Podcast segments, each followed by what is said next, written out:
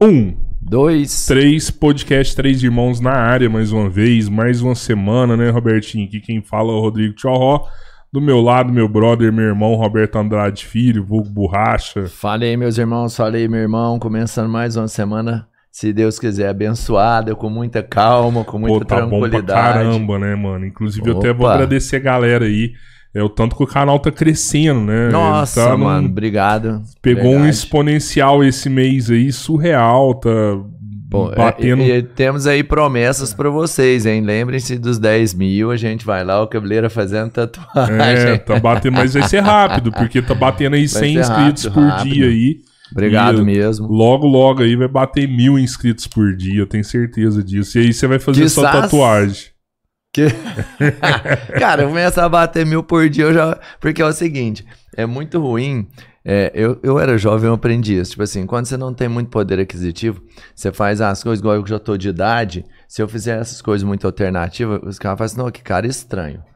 E aí, depois que você tem poder financeiro, com mil inscritos, se Deus quiser, a gente vai ter muito poder financeiro. Eles falam assim, não, que velho excêntrico.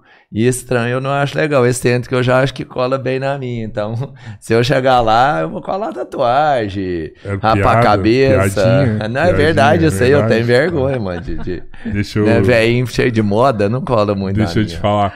É, eu tava reparando também, ah, a gente tá, tá trazendo muitas mulheres pra cá, né? Muitos.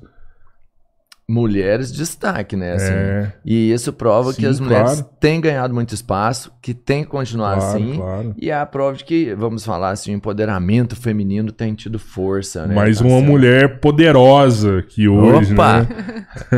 Quase olhei. eu- Agora sim dá certo a, capa do, do- desse mês, né? Que ainda tá Ah. no mês da Mulher Maravilha. Ah, é verdade. Não, super representa, né? Verdade. Tá- Não, legal, legal. Quero agradecer a presença da Numbiana aqui com a gente aqui. Obrigado. Imagina. É um prazer ter você aqui. Olha só, o prazer é todo meu. Eu super respeito o trabalho de vocês. Aliás, eu e os milhões de seguidores. Porque, olha, gente, a gente precisa ter um milhão de seguidores, pelo menos aqui, pela qualidade aqui desse programa. Então, já Não, vamos valeu. profetizar aqui agora. Entendeu? Porque a gente precisa, já que sonhar grande, sonhar pequeno, né? A gente investe a mesma energia aí. Então, pronto. Então, vamos já profetizar aqui esses milhões de seguidores. Caramba, é isso aí. Assim, eu sei que você tem multifunções, acabou de, de produzir um livro, né? Eu já acho que já vem com capa de best-seller. Você olha assim, tá bem bonito, Amém. tá bem né, encorpado. Mas eu sei que você inspira muita gente também, falando do que a gente tenta fazer, que é levar conteúdo. Eu sei que você inspira muita gente. Já teve uma colaboradora minha que foi em uma. Quando você fez uma palestra e tudo mais, ela voltou super motivada, assim. Foi mágico, ela ficou encantada. Como que você faz para inspirar pessoas? Como que isso acontece? Olha só, eu quero rapidamente aqui, eu falo que eu preciso até escrever já um outro livro, porque Já acabou de já lançar acabou isso. de lançar, né? Mas enfim. Quer dizer, nem lançou ainda, né? é, Já vai lançar. Verdade, vai é falar- aí. É, é verdade. É, eu tinha, assim, rapidamente fazendo aqui um resumo, eu tenho uma grande inspiração que é a minha mãe. Então, uma mulher à frente do tempo dela, ela sempre se posicionou no mercado. Ela sempre lutou pelo aquilo que ela acreditava. Ela sempre foi uma mulher independente. Ela sempre foi uma mulher que é, ela tinha os sonhos dela. E independentemente do que o meu pai achava ou deixava de achar, ela realizou todos os sonhos dela. Então, isso era, isso era muito. Eu falo que a gente que é farmacêutico bioquímico, a gente fala assim, é, é muito por osmose ali, né? Então, eu tinha os meus oito anos, o meu pai, ele tinha uma. Meu pai é advogado, concursado, aliás, todos eles são. E aí, eles queriam também que eu tivesse, assim, uma carreira, entre aspas, ali, é, que eu tivesse uma segurança, né? Porém, desde criança, eu com oito anos, eu queria. Eu acho que vocês é dessa época também. Eu não esqueça a minha Calói, lembra daquele, Lembro daquele muito. comercial? Sim, eu tinha calói. E aí eu Adorava. queria muito uma rosa que tinha uma cesta de bambu. E meu pai falou: "Não, eu vou te dar a que tiver na promoção ou aqui a que eu quiser te dar". Eu: "Não, eu não quero essa, eu quero aqui a rosa". E aí ele falou assim: Ah, menina, vai vender maracujá na feira. Aí eu falei para ele: Pai, se eu vender maracujá na feira e for o tanto que, que der para comprar essa bicicleta, eu compro a minha bicicleta da cor que eu quero? Ele falou: Tudo bem. E aí eu cheguei no caseiro, o senhor Antônio, na época, e falei: Lota uma carreta de maracujá, porque amanhã eu vou para feira. Aí meu pai falou: Olha só, mas você precisa estar tá acordada cedo, 5 horas da manhã, tá todo mundo lá. Eu falei: Não, tá tudo certo. E assim eu fui pra feira. Ele me deixou na feira.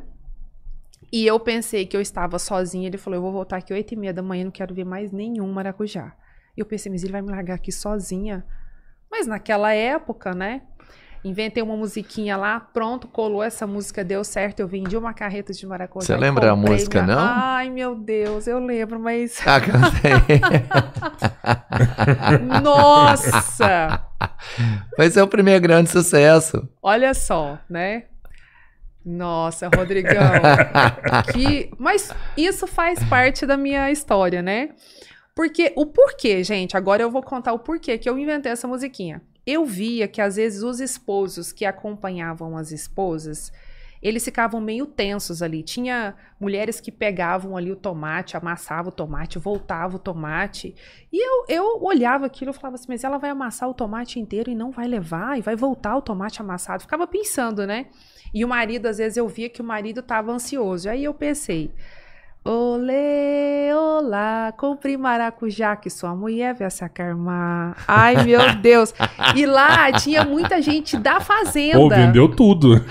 Aí tinha muita gente da fazenda e eu falei, poxa, eu preciso falar como eles falam aqui, claro. sem, sem ser muito rebuscado para eu...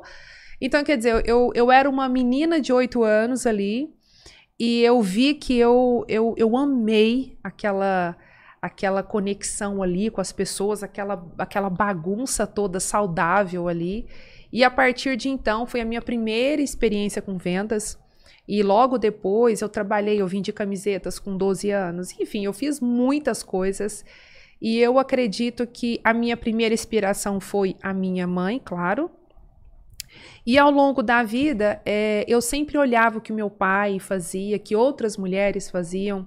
E eu sempre dizia assim: um dia eu vou estar como meu pai está ali falando ao microfone com várias pessoas, viajando o, o Brasil e o mundo. Daí minhas amigas falavam assim: ai, Nubiana, você sonha demais. Porque na minha época isso era muito sonho, né? Uhum. Nós estamos falando aí de 30 anos atrás, hoje eu já estou com 30 anos de é, idade, mas 13 anos de experiência, né? Então isso já soma 43 anos.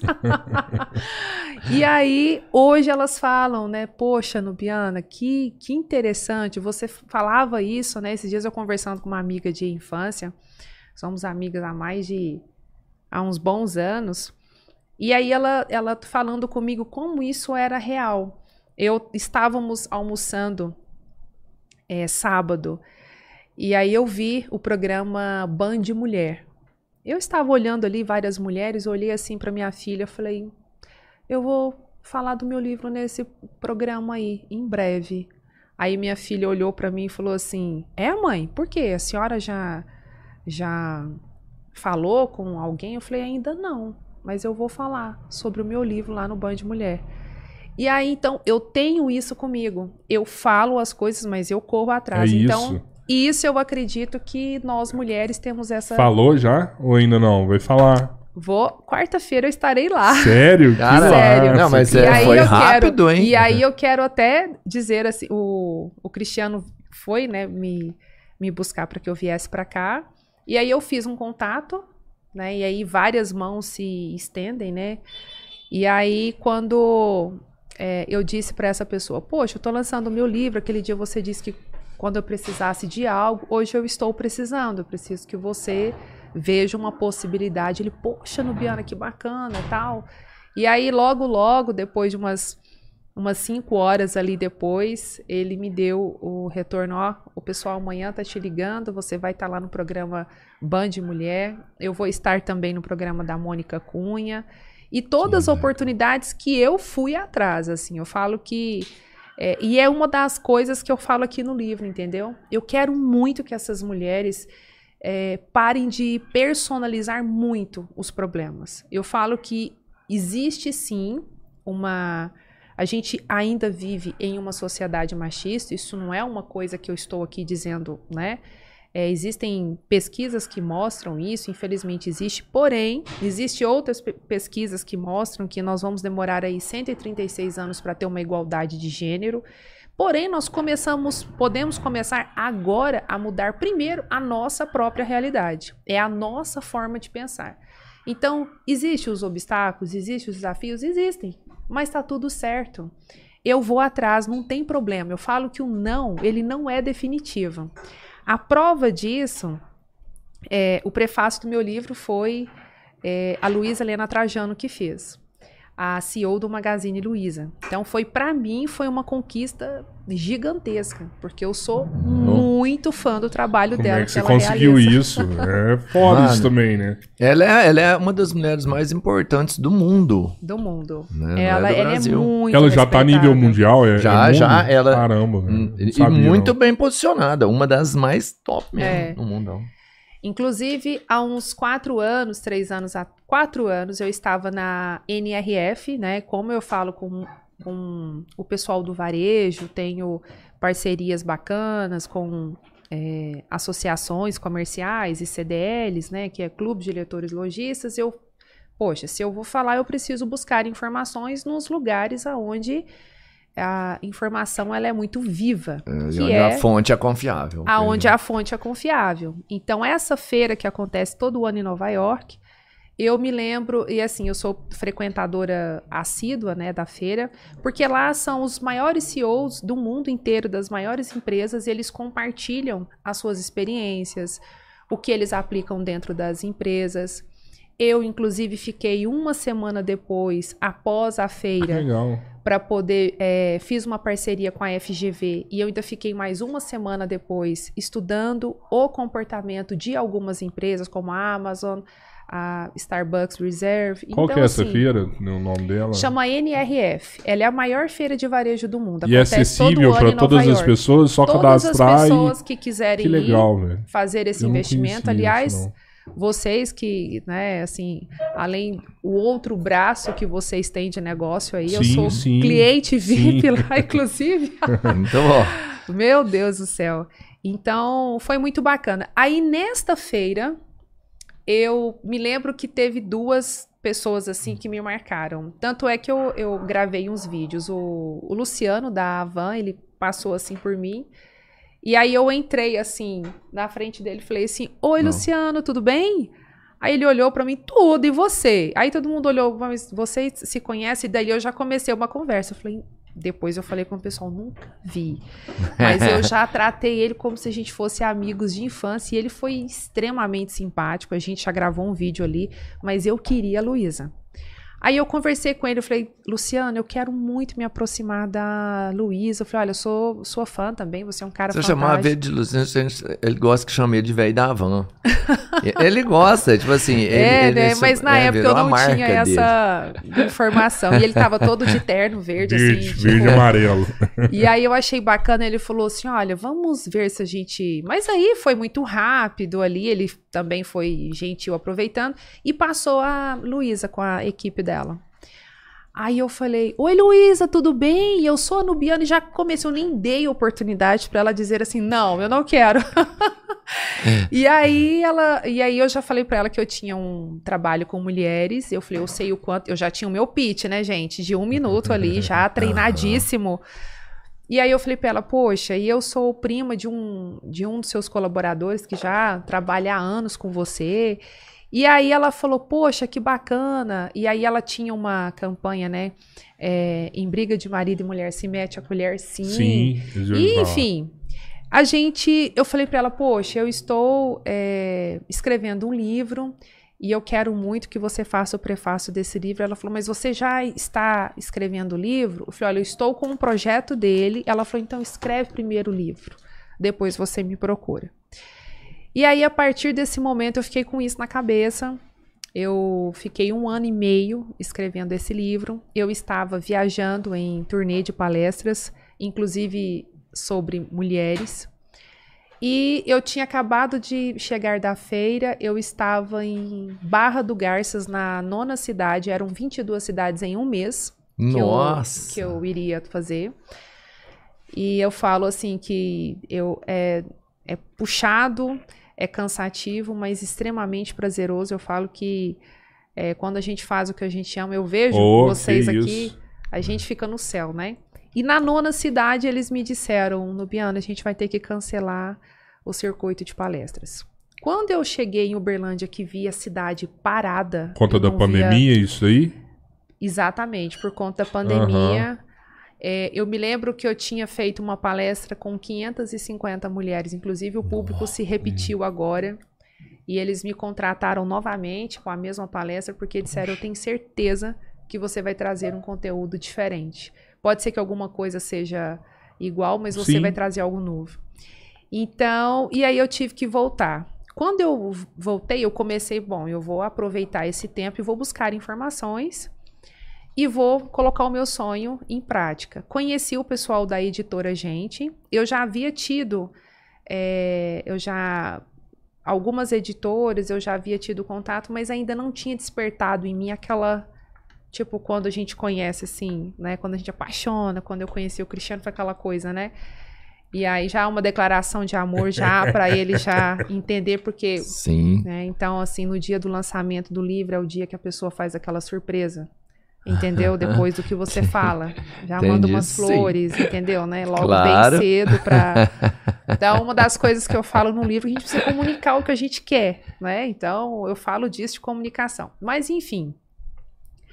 É, Acabei que eu fui falar aqui com Da- da- de como você conseguiu com a Luísa. ah, E aí, é, eu fiz com a editora, e aí eu falei com eles: olha, é, o prefácio do meu livro eu quero muito a Luísa Helena Trajano. Aí o pessoal, ah, você e todo mundo, né? Mas com muita. É bem isso. eu e, Entra na e fila de mundo. espera. Entra na fila. E aí eu comecei a movimentar. E aí eu comecei a falar alguém que conhece alguém, e mãos começaram a surgir. E eu faço parte também de um grupo de empresários que chama BNI. E esse grupo também tem um network muito grande. E aí várias mãos se juntaram. Seria injusto aqui eu até ficar citando nomes, porque foram várias mãos que foram se juntando e dizendo: Nubiana, eu vou te ajudar. Você não desiste, né, Nubiana? Eu falo: não, eu não desisto. E olha só, antes disso eu tinha feito o convite para uma pessoa. E essa pessoa, quando eu fui fazer o convite do prefácio, porque naquele primeiro momento eu pensei assim, poxa, acho que vai ser até eu conseguir com a Luísa, o livro eu quero que eu quero que agiliza o livro, e eu também admiro essa pessoa, e essa pessoa me disse não. Na hora eu fiquei igual você, mas por que não? O que, que aconteceu? Essa pessoa conhece meu trabalho, prestigia meu trabalho, já me, me contratou. E essa pessoa me disse: Eu aprendi com uma certa moça chamada Nubiana Oliveira que a gente precisa aprender a falar não. Eu tenho os meus motivos, eu não consigo, estou fazendo meu doutorado. E foi falando. Eu, beleza. Falei: Bom, então agora é o, É isso. é o que eu é o precisava. tinha que então ser, né? agora é porque Deus estava preparando algo maior. E aí consegui chegar, mandei lá, relembrei uma uma essa nossa conversa em Nova York. E ela E lembrou de cara, assim, a hora que você falou, ela. Eu não vou dizer que ela lembrou de cara, mas é, a assessoria dela, que foi também fantástica comigo, disseram, Nubiana, quando você foi colocando os detalhes é, sobre a feira, ela já pensou, poxa, não é uma pessoa que é, ela Tá está criando, buscando, é. ela está buscando, né? Ela está buscando informações. E aí deu certo, foi, uma, foi um, um imenso presente para mim. E eu tô tendo a honra, eu sempre, eu sempre olhava, né, vocês fazerem aqui, eu pensava, poxa, também quero estar com eles em algum momento. Tá, valeu. Ah, pô. Sempre Acho- portas Não, abertas. Não, né? e era só você ter feito muito menos do que você fez com a, com a Luísa. É. Você vira e fala assim, ô, deixa eu te falar, tal dia eu vou estar aqui e tal. A gente vai, não, peraí, vamos organizar. Pede um tiquental lá, vamos pôr uma aguinha gelada, vamos trazer a Biana aqui, pô. Na verdade, a gente já tinha até comentado em trazer Sim. você já. Só que a gente sabe também que sua agenda é extremamente corrida. palestra para todo lado, né? E, e, acaba que a nossa também tá corrida com, com tudo Maravilha. que tá acontecendo, né? Só que aí deu certo, a gente conversou e rolou, né? E, mas tá portas abertas aqui pro segundo, pro terceiro, pro quarto livro, sempre. É, não vai faltar conteúdo, porque você já tá terminou o primeiro livro, já tá fazendo o segundo, e eu tenho certeza que assim como que a gente contrata, né, que foi das 550 pessoas, já tá novamente. Se você voltar aqui amanhã, tem uma coisa nova já pra você entregar pra gente, que você não para, né? É muito acelera. Você, você tava falando de, de às vezes começar o livro e você queria acelerar, queria saltar logo. Você é muito acelerada, muito ansiosa? Olha só, é, eu gosto que as coisas aconteçam, né? Eu falo que para que as coisas aconteçam, para que as oportunidades apareçam, a gente precisa estar em movimento. Claro, claro. Então eu sempre estou em movimento. E, e uma das coisas que eu trago no livro, Robertinho, Rodrigo, é, eu falo muito assim: não tem problema você é, querer entregar o seu melhor sempre. Não é esse o problema. É que a gente. Antigamente a mulher, ela tinha o papel dela e ela foi acumulando funções e chegou em um certo tempo que se acumulou demais funções, mas não foi tendo uma divisão de tarefas ali. A gente só foi acumulando e parece que a sensação que eu tive diante esse livro tem várias histórias de mulheres reais, das quais eu participei do processo delas e hoje elas estão voando. Então os nomes são é, fictícios. fictícios, mas todas as histórias eram mentoradas reais, suas. Mentoradas. Então, assim, e, e, tem uma história muito bacana aqui, que foi que aconteceu recentemente, assim, durante o processo do livro, que é, quando ela me procurou, mas o que o, o, o pico da história foi durante o processo. E aí foi uma. Eu falo que foi um despertar, que é uma das expressões que eu uso aqui. Por isso que o meu livro chama Mulher Real, Livre e Poderosa. Porque a mulher de hoje, ela quer, ela não quer tomar o lugar de ninguém. Eu não, eu não defendo esse feminismo, é com todo o respeito a todas as outras mulheres, as quais eu, eu, eu defendo a bandeira sim, mas eu falo de um, um feminismo inteligente, um feminismo aonde a gente, sim, eu quero os meus direitos, eu estou aqui buscando, é, busquei a minha oportunidade e vai ser por merecimento. Né? Uhum. Então, é, se eu tiver talento, por que não? Agora, eu falo que essa mulher real, ela não quer tomar o lugar de ninguém, ela quer assumir o lugar que é dela, né? tendo a oportunidade, influenciando outras pessoas e, ao mesmo tempo, entendendo que ela entregar o melhor dela não quer dizer que vai dar tudo certo e vai sair 100% como a gente planeja. E às vezes as coisas não saem como a gente planeja e tá tudo certo.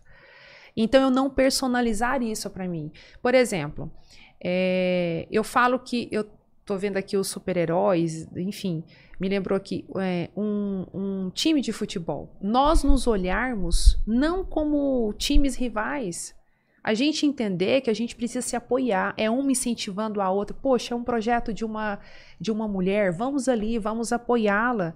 E é em todos os sentidos, por exemplo, um homem. Tem uma pesquisa que saiu na Forbes e no LinkedIn que mostra que uma mulher, para aceitar um desafio, ela precisa estar de 90 a 95% segura de que ela está preparada para aquele desafio. Olha uhum. que excesso de cobrança. Olha que excesso de Nossa, mas é muito. de cobrança. É total, ela tem que estar muito, muito preparada. Muito preparada. E a nossa vida é, um, é uma eterna evolução. Se fosse um homem. Não, é, mas isso aí é só quando você vai propor o desafio para ela, porque ela já aceita um desafio todo dia. a mulher já Muito faz bem isso. colocado. Muito bem. E aí um homem, se ele for é, ter uma proposta de trabalho, ele pode não se sentir 100% preparado. Ele vai aceitar o desafio e vai buscar a preparação junto uhum. com o desafio que ele aceitou. E tá tudo certo. Ele vai buscar aliados no primeiro dia, na primeira semana. Deixa eu ver com quem que eu preciso me conectar. E são esses pensamentos, sem querer ficar sendo perfeita em tudo. E às vezes a gente quer fazer tudo tão bem feito, tão bem feito, pensando em tantas possibilidades. Você faz tão bem o seu papel que às vezes o seu superior fala assim: Poxa vida, ela faz muito bem, ela é tão necessária que eu não posso promovê-la, porque ela é necessária demais aqui. Ela não desenvolve as outras pessoas. Porque eu acho que tudo só eu que consigo, porque eu sou boa demais no que eu faço e eu penso em cada. É, não é nem que eu sou boa demais no que eu faço, mas eu não quero que nada saia daquilo que eu acredito ser é, perfeito. Né? Então, quando eu estou muito focada na perfeição, eu não, eu não abro oportunidades para desenvolvimento de outras pessoas e sem perceber eu não desenvolvo. E será que se eu não desenvolvo, será que eu tenho perfil para liderança?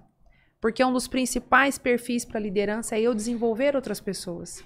Uhum. Então são tantas, são, são é, é, tantas crenças, né, que a gente vai é, adquirindo ao longo das nossas vidas e eu falo muito isso para elas assim. Os nossos pais, eles têm as melhores intenções e tá tudo certo que você aprendeu até aqui. O que te trouxe até aqui, o que me trouxe até aqui, não vai me garantir para que eu vá alcançar os espaços que eu ainda e quero e vou alcançar. Eu sempre falo assim: só Deus para me parar.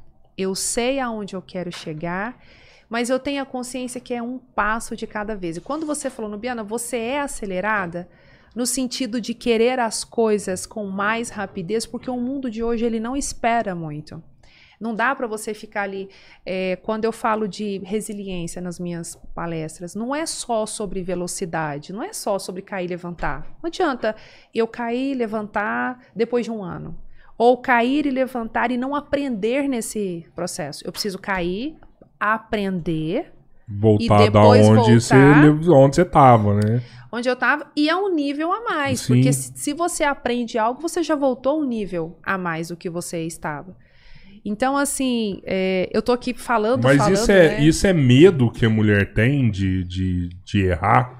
Por isso que é 95% das mulheres não fazem, ah, não vou fazer então, porque não, tem medo. É medo mesmo? Medo do julgamento. Então, isso, é, você acha que, isso é, que é uma trava? É uma você acha trava. que essa trava ela é, ela é cultural? Também cultural. Porque às vezes elas não vieram de famílias. Por exemplo, eu vim de um pai e de uma mãe que sempre falaram você precisa ser independente. Por exemplo, aos oito anos de idade, pensa, olha você a foi jogada no negócio. Ali. E daí depois de muito tempo ele me contou e você achou mesmo que eu deixei você ali? Eu tava escondidinho em outro lugar, mas eu fiquei o tempo todo, quer dizer, mas ele deixou eu ali, literalmente, é, tomar as minhas decisões. Então, esse posicionamento de você tomar as rédeas da sua vida e falar assim: olha só, isso é o que você quer quando você fala com o seu parceiro, por exemplo, ou parceira, né? Mas mais com, com homens, né? Então, olha, isso é o que você quer? Sim. Então, mas isso hoje não é o que eu quero. Então, a gente precisa entrar num acordo. E não eu sempre ceder aquilo que você quer, porque porque as coisas andem bem, eu sempre preciso ceder. Não. Né? Então, é, é, tudo é conversado, tudo. Inclusive, você falou do erro aqui, me lembrei. Na Finlândia, Rodrigo, tem o, o Dia Nacional da Falha. Oh, então, legal, eles, eles entenderam. Esse nas, dia todo é, mundo erra lá? Eles. É, esse, esse, esse dia, quem até compartilhou essa informação foi o Maurício Benvenuti ele tem uma tem empresas no, no Vale, né? Então ele é um cara que eu super admiro, eu sigo, já fiz liderança exponencial com ele, enfim. E aí ele compartilhou esse, essa informação dizendo que ele também não sabia. Um dia ele lá na Finlândia eles falaram: "Não, hoje é o Dia Nacional da Falha". Por quê? As escolas perceberam o quanto é importante a experimentação. O quanto é importante você testar, você errar, você aprender e testar de novo. E a vida é assim, né? Dentro das organizações, a gente fala learning organization, né? Então, quer dizer, você está o tempo todo aprendendo. E se você, eu falo muito para elas, só fracassa quem des, só não fracassa quem desiste antes. Uhum. Então, quer dizer, que já é um fracasso. né? Porque você nem você nem tentou, então você é. nunca vai nem saber. Eu me lembro que já alguns colaboradores, quando vieram conversar comigo, ai, Nubina, não sei se eu vou, teve essa oportunidade, eu falo, vai. Porque se ele não for, ele vai ficar o tempo todo comigo pensando assim, Rodrigo, e se eu tivesse ido? E se eu tivesse tentado? E se eu tivesse experimentado? Agora, o que eu falo é: não tem problema, ninguém acorda e fala assim: hoje eu vou errar, hoje eu vou fazer o pior de mim, eu vou errar nesse projeto. Não. Você acorda querendo fazer o seu melhor. Só que às vezes coisas acontecem. E, e, e, tudo que acontece em nossa vida, eu não tenho controle de 100% das coisas. Eu tenho controle em cima de um terço, porque tem a, o terço do outro e tem Sim. fatores externos, que é o terceiro terço, que são fatores que eu não tenho controle sobre isso. Então, quer dizer, em cima do meu um terço, que é da minha responsabilidade, esse sim, eu posso falar assim para você: Poxa, Robertinho, Rodrigo, eu fiz o melhor que eu poderia fazer. Aqui, por exemplo, eu tô 100% aqui agora. Eu não tô pensando no futuro. Eu não tô uhum. pensando no passado. Eu tô aqui, eu tô 100%. Eu tô aqui aprendendo com vocês. Eu tô aqui tendo uma, uma mega oportunidade. Todas as oportunidades para mim, elas são valiosas. Então, assim, é aprender, é valorizar o aqui agora, é viver o 100%, é você mergulhar mesmo com tudo nas suas ideias, nos seus, nos seus projetos, você se posicionar. Por que, que eu falo mulher real livre e poderosa? Você assumindo o controle da sua vida, você se posiciona e você se comunicando. Eu falo que o meu maior laboratório, inclusive, foi, foi o meu próprio casamento. Quantas vezes, eu vou dar aqui um exemplo básico aqui a gente saía, em algum momento, por exemplo, ele dava aquela olhada que ele chama de olhada involuntária, Rodrigo, entendeu? Essa é boa. Essa é boa. Eu vou até dar uma pitadinha aqui. Eu não uma... quero olhar, mas o olho quer. Mas o olho quer e tal. Um dia nós estávamos ali comemorando. Eu não sei se tem. Pode falar, eu, eu não tenho. Eu, eu só não posso dar opinião nesse tipo de assunto. É, Você pode não, mas falar. assim foi muito. Essa eu conto geralmente somente nas minhas palestras, mas eu vou contar até um certo ponto ali. Nós estávamos em é, Costa do Sauípe. Estava tendo um carnaval indoor fora de época e tal. E aí, a gente, eu tava no auge ali, né? Da, da minha performance, eu era mais nova, eu tava ali com o meu corpo, mas eu não estava bem comigo mesmo. O meu grau de exigência era tão grande que eu poderia estar magra, então o problema não era os outros, o problema estava em mim. Você já sabia disso ou você veio saber disso anos depois? Não, eu vim saber disso ano depois, por é. isso que eu coloco aqui no meu livro os quatro Cs do comportamento autodestrutivo, que foi um método também que eu desenvolvi. Começa com a culpa, que leva à cobrança, que leva à comparação, você começa a se comparar, de repente você começa a competir e pronto, né? E aí começa um ciclo aí é, que não faz bem nem para sua saúde física, nem não que a competição seja algo ruim, né? Eu falo que tudo você pode competir, um desafio é bacana, mas desde que isso não desgaste você. A competição saudável, competição aquela que você quer estar tá lá para ser melhor, e não porque você tá fissurado e vai ter que fazer. Tu, é. é. É esse tipo de competição. E aí ele desceu do quarto e ele estava sem os óculos. E tava um sol muito grande. Ele assim, nossa, eu, eu não trouxe meus óculos e eu com a minha insegurança lá embaixo. Isso eu nem tinha filhos ainda, né? Mais de sei lá quantos anos atrás. E eu falei, yes, que aí eu vou ficar olhando. Olha o pensamento, né? eu vou saber para onde ele tá olhando e tal, tal, tal. Daí, de repente, gente, vem uma mulher, mas pensa numa. Olha, eu procurei uma celulite nela, não achei. Aquilo não é de Deus, gente, porque não tem lógica. Não tinha uma estria, não tinha, uma... não tinha nada. Aí ele já calculou, ele já pensou assim: bom, ela está vindo nesta direção. Provavelmente ela vai passar e vai para lá. Então eu, que já sou esperto, mas eu já li tudo ali, já vou ficar olhando para lá como se nada, como se eu estivesse olhando para o mar. Olha o quanto Sim. o mar está bonito, porque ela vai passar. Vou estar olhando para lá e ela não vai achar que eu estou olhando para a mulher maravilhosa que estava vindo. De repente, onde ela para, Rodrigo? Robertinho. Bem na nossa frente. com um fio dental. Caralho. Não tinha condição com aquilo. Eu, na hora, eu tinha uma opção. Ou eu, ou eu acabava com o meu final de semana ou eu achava uma forma, eu só olhei, bati no ombro dele e falei assim: eu vou pro banheiro, daqui a pouco eu volto. Se divirta. No, na ida do banheiro, na ida do banheiro, já tentando traçar as estratégias. Falei, meu Deus, eu preciso fazer com que os homens me olhem assim, de uma forma pra ver se eu. Olha só, né? E aí eu pensando, pensando, e eu passava e olhava normal, eu pensava, não, eu quero aquela olhada, assim, para ele também pensar eu, assim, poxa, é. eu tô com uma, né? E aí eu falei, Cris, olha, você precisa andar comigo porque eu fui até o banheiro, nossa, foi horrível, o pessoal aqui, mentira, ninguém tinha nem, nem, enfim, né, com, com um monte de menina lá.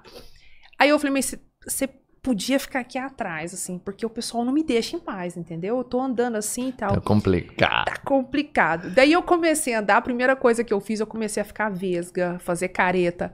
Teve um ah, que não, fez assim para, assim pra mim, ó. Aí ele. aí meu marido virou e falou assim: respeita pelo menos as mulheres casadas. e desde Caramba, então, eu falo, cara, eu tenho uma opção. Ou eu faço esse final de semana ser maravilhoso e leve. Ou eu vou acabar com o meu final de semana Você aqui. é bom pra planejar as coisas, né, Não, né, mano? mano aí fazer... foi fantástico, velho. E aí eu falo, poxa, vamos levar a vida com mais leveza. E, e, e com o tempo, eu fui aprendendo que certas coisas não adianta eu emburrar. O uhum. que, que foi? Nada. Você fala isso pro seu marido ou pro. Ele vai falar, beleza, então que não é nada, saúde. E já toma sua água e vai ali continuar a história é porque você falou que não é nada, então é, tá tudo é. certo, não é nada. Pra ele não é. Pergun... Pra ele não é, porque, porque, ele perguntou. Muitas vezes a mulher não entende isso, assim, quando eu pergunto o que, que é, se ela falar nada, Pronto, é pra nada, mim, eu é fiz, nada. eu acho que eu fiz minha parte. Ela pensa, assim, mas você não perguntou nada sobre o que, eu só falei nada, mas tinha que perguntar sobre o que, que é. Entendeu? Assim, mas pra mim acabou. Fiz, eu até eu penso assim, fiz minha parte. Né? Mas precisa de mais, assim, eu entendo isso. E em algumas não, situações. Mas, mas assim, é isso que eu falo. Mas vocês, homens, são práticos. E a gente precisa dizer a vocês depois, como é, várias vezes ele falou, poxa, é, se eu soubesse que isso impactava tanto você, né? Eu falei, poxa, olhar todo mundo olha. Mas pelo menos quando a gente estiver junto, dá uma disfarçadinha, a gente, né?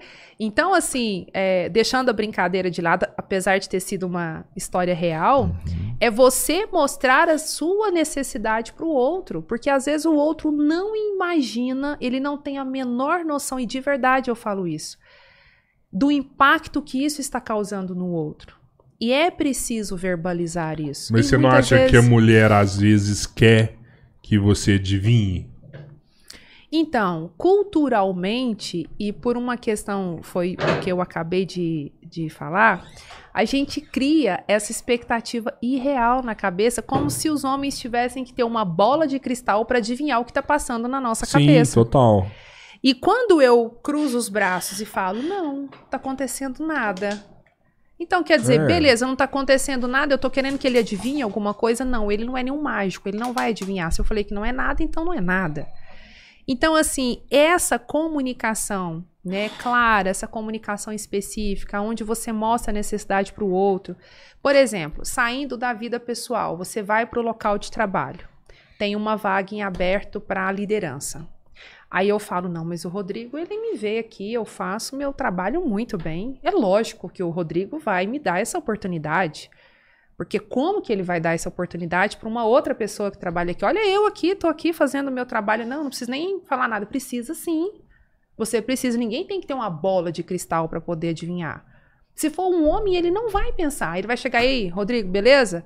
Cara, é o seguinte, eu tô querendo assumir esse cargo, hein? E Ou só então... de você falar já garante um pedaço dessa vaga para você, né? Exatamente. Você teve atitude de atitude. chegar, ó, tem essa vaga mesmo? Eu quero. E talvez seja isso que o seu superior esteja esperando, Sim. que você tenha uma atitude. Fala assim, ah, e olha só, na cabeça do superior pode estar passando assim: poxa, você teve a oportunidade. A Nubiana não se posicionou? É Provavelmente ela, ela tá confortável. Olha, olha que absurdo. E aí a mulher talvez está ali sofrendo, hum. meu Deus, eu não fui reconhecida, não tive uma oportunidade, é uma empresa que não me valoriza, mas você não falou. Agora, se você falar, se você se posicionar e não te derem oportunidade, por quê? Porque eu preciso saber o porquê que eu não fui promovida, o porquê, quais, onde Qual é que eu preciso, onde é que eu preciso melhorar então? Quais são os critérios que eu preciso? Ah, porque então, Atingir a partir de agora, ser, né? a partir de agora eu vou fazer o melhor de mim, porque eu quero um dia ocupar essa vaga. Uhum. Porque senão você fica perdendo tempo, apagando o incêndio o dia todo e tendo a sensação ao final do dia que você não fez nada. Não é que você não fez nada, você não fez nada em direção a gerar renda, a gerar valor, que é o principal, para a sua carreira e para você. Você sabe que eu tô pensando até agora no exemplo que você deu lá atrás. do, do colaborador que, que para, e geralmente é mulher mesmo, e ela faz tudo, né? Vou dar um exemplo, ah, uma secretária de um cara gigante. A mulher faz tudo, ela sabe tudo. Como que faz, como que acontece, como que acessa. E às vezes o cara abre uma outra empresa e essa mulher era ideal para assumir aquele lugar. Mas o cara vira e fala assim: Não, vou abrir mão dela, não. Deixa, é isso. deixa é ela aqui, deixa ela aqui. E aí ela não cresce, cara. E se ela, é, e se ela começar a desenvolver outras pessoas, é que às vezes a gente pensa assim, poxa, mas se eu desenvolver outra pessoa, se eu ensinar para essa outra pessoa o que é que eu estou fazendo, né? Como que eu vou ser promovida? Porque vai ter outra pessoa que vai concorrer comigo. Então, por isso que eu falo que a competição ela precisa ser saudável no sentido de você estar em constante evolução, de você só entender que você só pode dar um passo a mais. Por exemplo, empresários. Quantos empresários você encontra que não almoçam em casa porque acham que não pode sair de suas empresas, sendo que ele é muito caro para ele fazer coisinhas, coisas operacionais, Ai, um dia eu me lembro que eu, que eu fui convidada por um empresário depois de uma palestra no piano, eu queria um momento com você, eu queria umas dicas tal.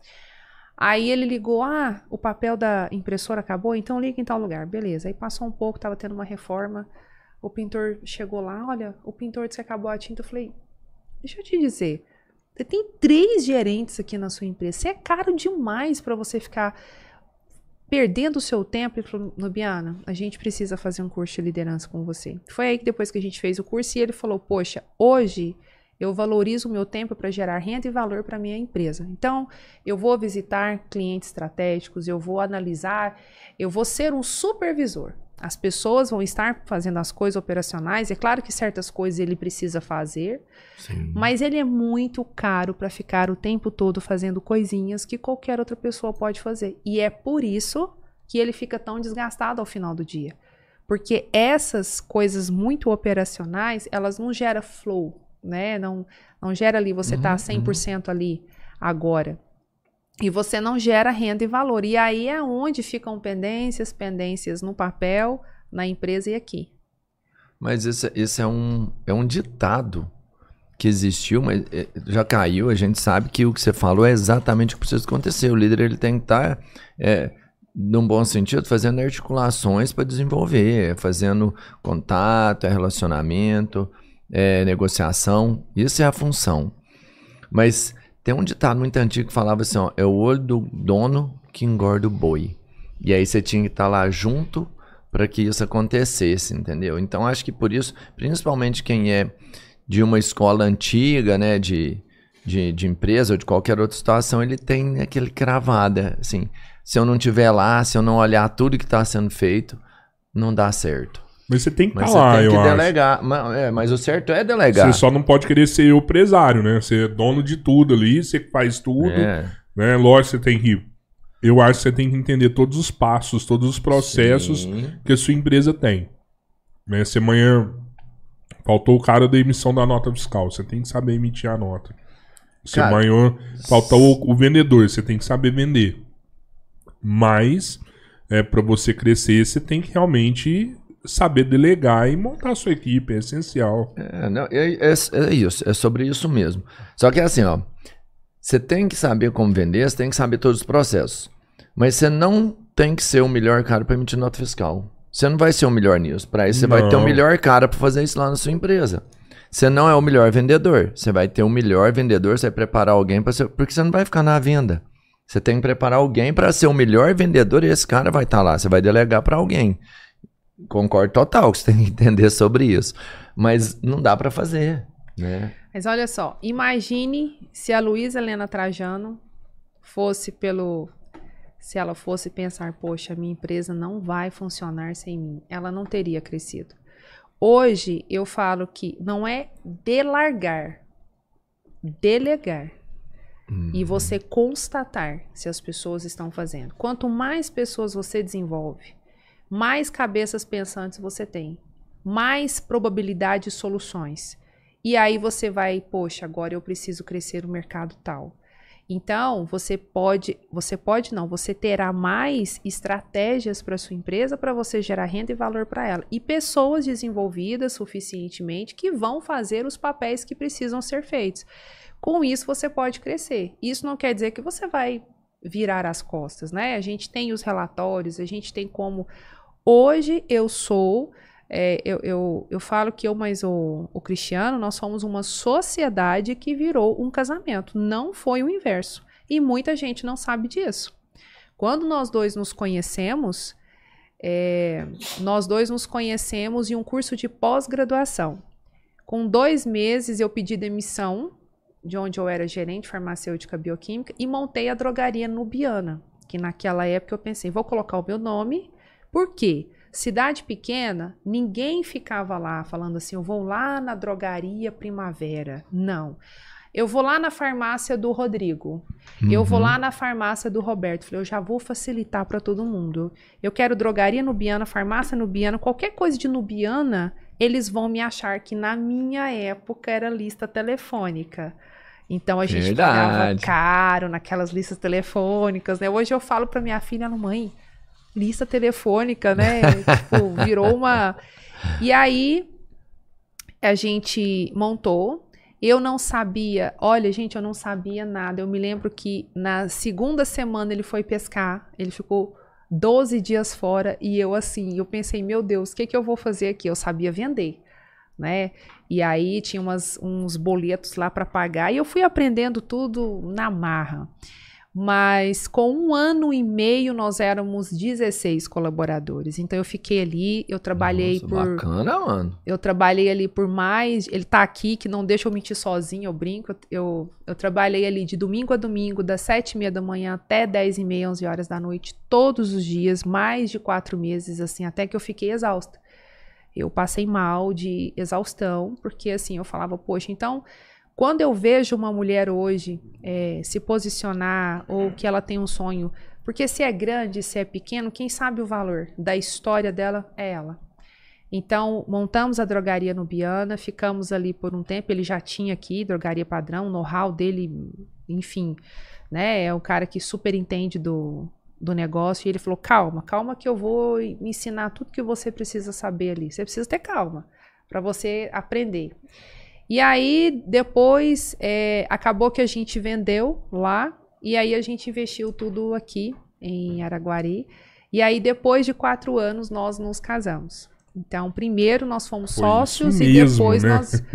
É, e depois que nós fomos. E aí, essa parceria continua até hoje. E esse então, um ano e meio você ficou desenvolvendo a sua galera? Você falou que um minha, ano e meio, 16 colaboradores. É. So... A minha galera era eu e mais um apenas. Entendeu?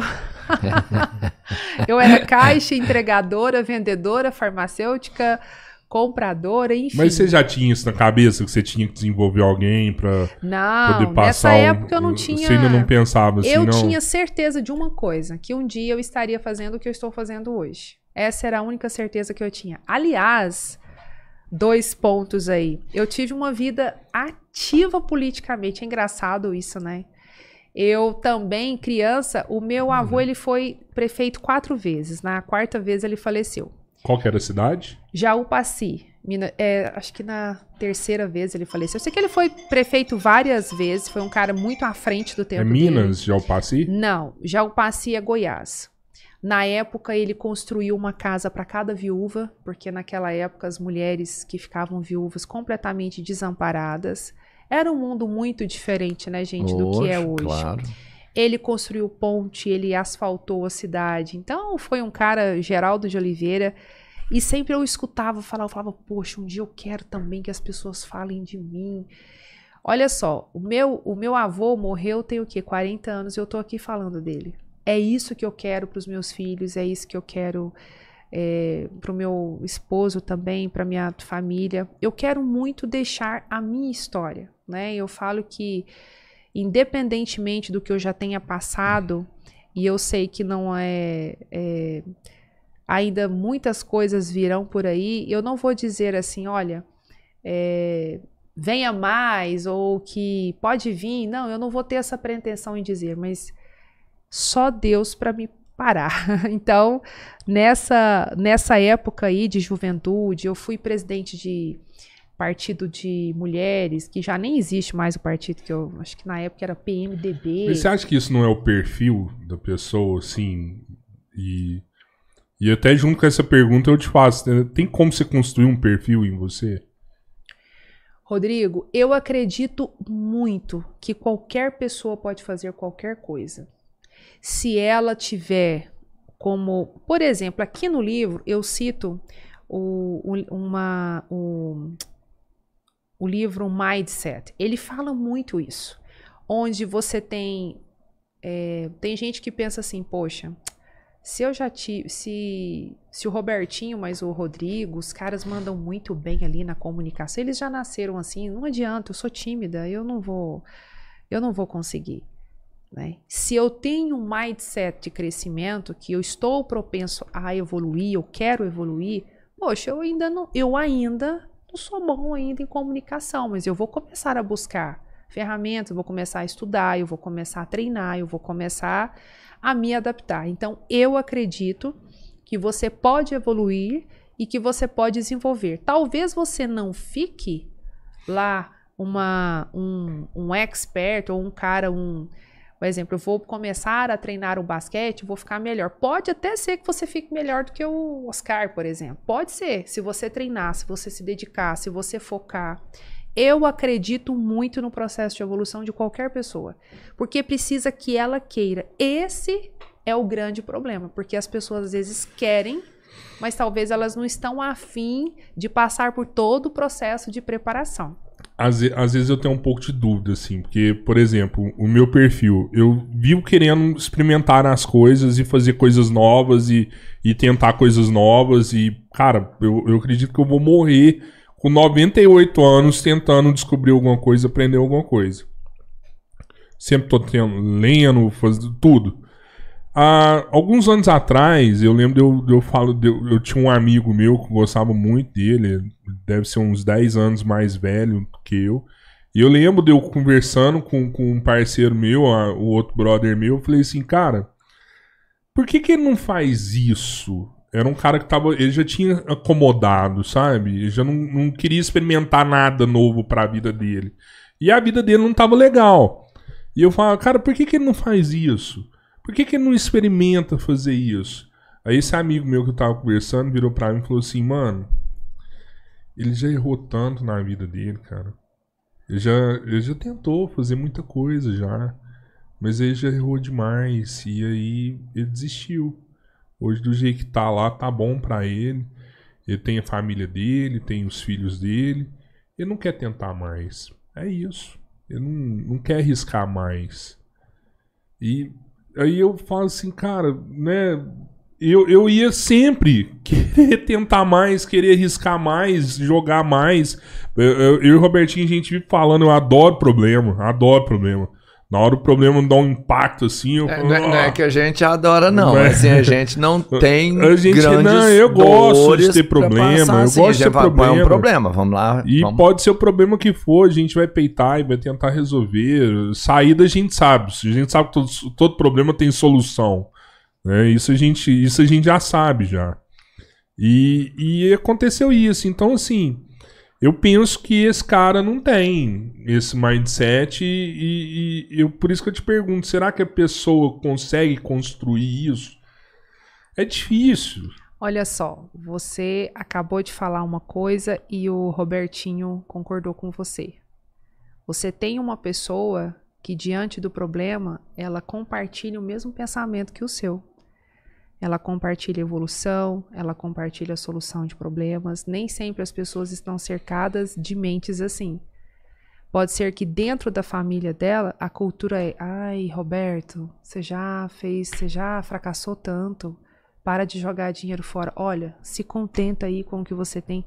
Se eu fosse esperar um incentivo para minha carreira de palestrante, eu estaria não que eu não quisesse, é, eu aprendi muito atrás no balcão de farmácia. Aliás, eu amo, amo vender, amo facilitar. Se você chegar lá, eu vou falar, Robertinho, seja bem-vindo, que eu posso ser útil para você. Eu falo quanto eu agradeço cada pessoa que entra nas nossas empresas. Eu valorizo.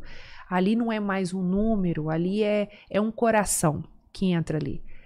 Mas quantas pessoas falaram, nossa, não nesse mercado é muito complicado. Ixi, nossa, não vai. Olha, fulano foi, não deu certo. Olha só, você já está há tanto tempo, né? Nossa, agora escrever um livro. Tanto é que eu só dei a notícia do livro quando o livro estava pronto. Eu não fiquei assim, olha, eu estou escrevendo um livro para todo mundo. Não. A hora que o livro estava ali quase pronto. Por quê? Porque às vezes, dentro da própria família, você não encontra pessoas que compartilham dos mesmos sonhos que você. E talvez, por mais que dê errado, às vezes não chega uma pessoa e fala assim: Roberto, é, Rodrigo, é o seguinte, cara, realmente deu errado aqui, mas eu tô aqui, vamos ver aonde que você tá errando? Porque pode ser que você tá errando o mesmo erro. Pode ser que é uma estratégia sua que dê errado. Pode ser as suas companhias, as pessoas que você está convivendo ali. Se todo mundo começa, vai dar errado. Vai dar errado, vai dar errado. Com o tempo você fala, eu acho que isso vai dar errado mesmo. Acho que isso não, não é para mim. Porque você acaba comprando aquela ideia. Por isso que eu, eu acredito muito que a chave é mudar a forma de pensar. E, e, e eu falo muito dos, da, dos quatro As do crescimento pessoal, né? Que você começa a trabalhar a sua autoestima, você começa a trabalhar a sua autoconfiança, o autocuidado, a sua autocompaixão, enfim. Quando você começa a entender, pois, olha, coisas boas acontecem e as coisas ruins também elas vão acontecer. Beleza, então eu vou aprender agora isso aqui, eu não posso errar mais, só errar mais. E tem gente que insiste, não, porque. E não vou dizer que isso também precisa ser uma uma reta contínua assim que segue essa receita de bolo, não.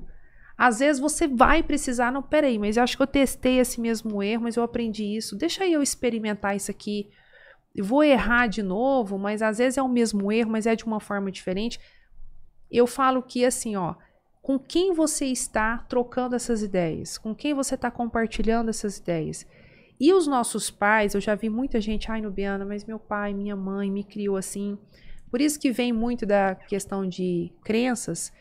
E às vezes falam assim, por exemplo, você fala para uma criança: "Ai, fulana, fulano é tímido". Eu falo para ela: "Mas será que você é tímida mesmo? Ou será que de tanto você ouvir que você é tímida, você acabou acreditando que você é tímida e você nunca até hoje você não experimentou nubiana?" E hoje essa pessoa Tá gravando stories até de quando ela acorda. Acorda, hoje eu tô acordando, hoje eu tô fazendo isso, hoje eu tô fazendo aquilo. Eu falo, para quem dizia que era tímida, que não gostava de uma câmera, né?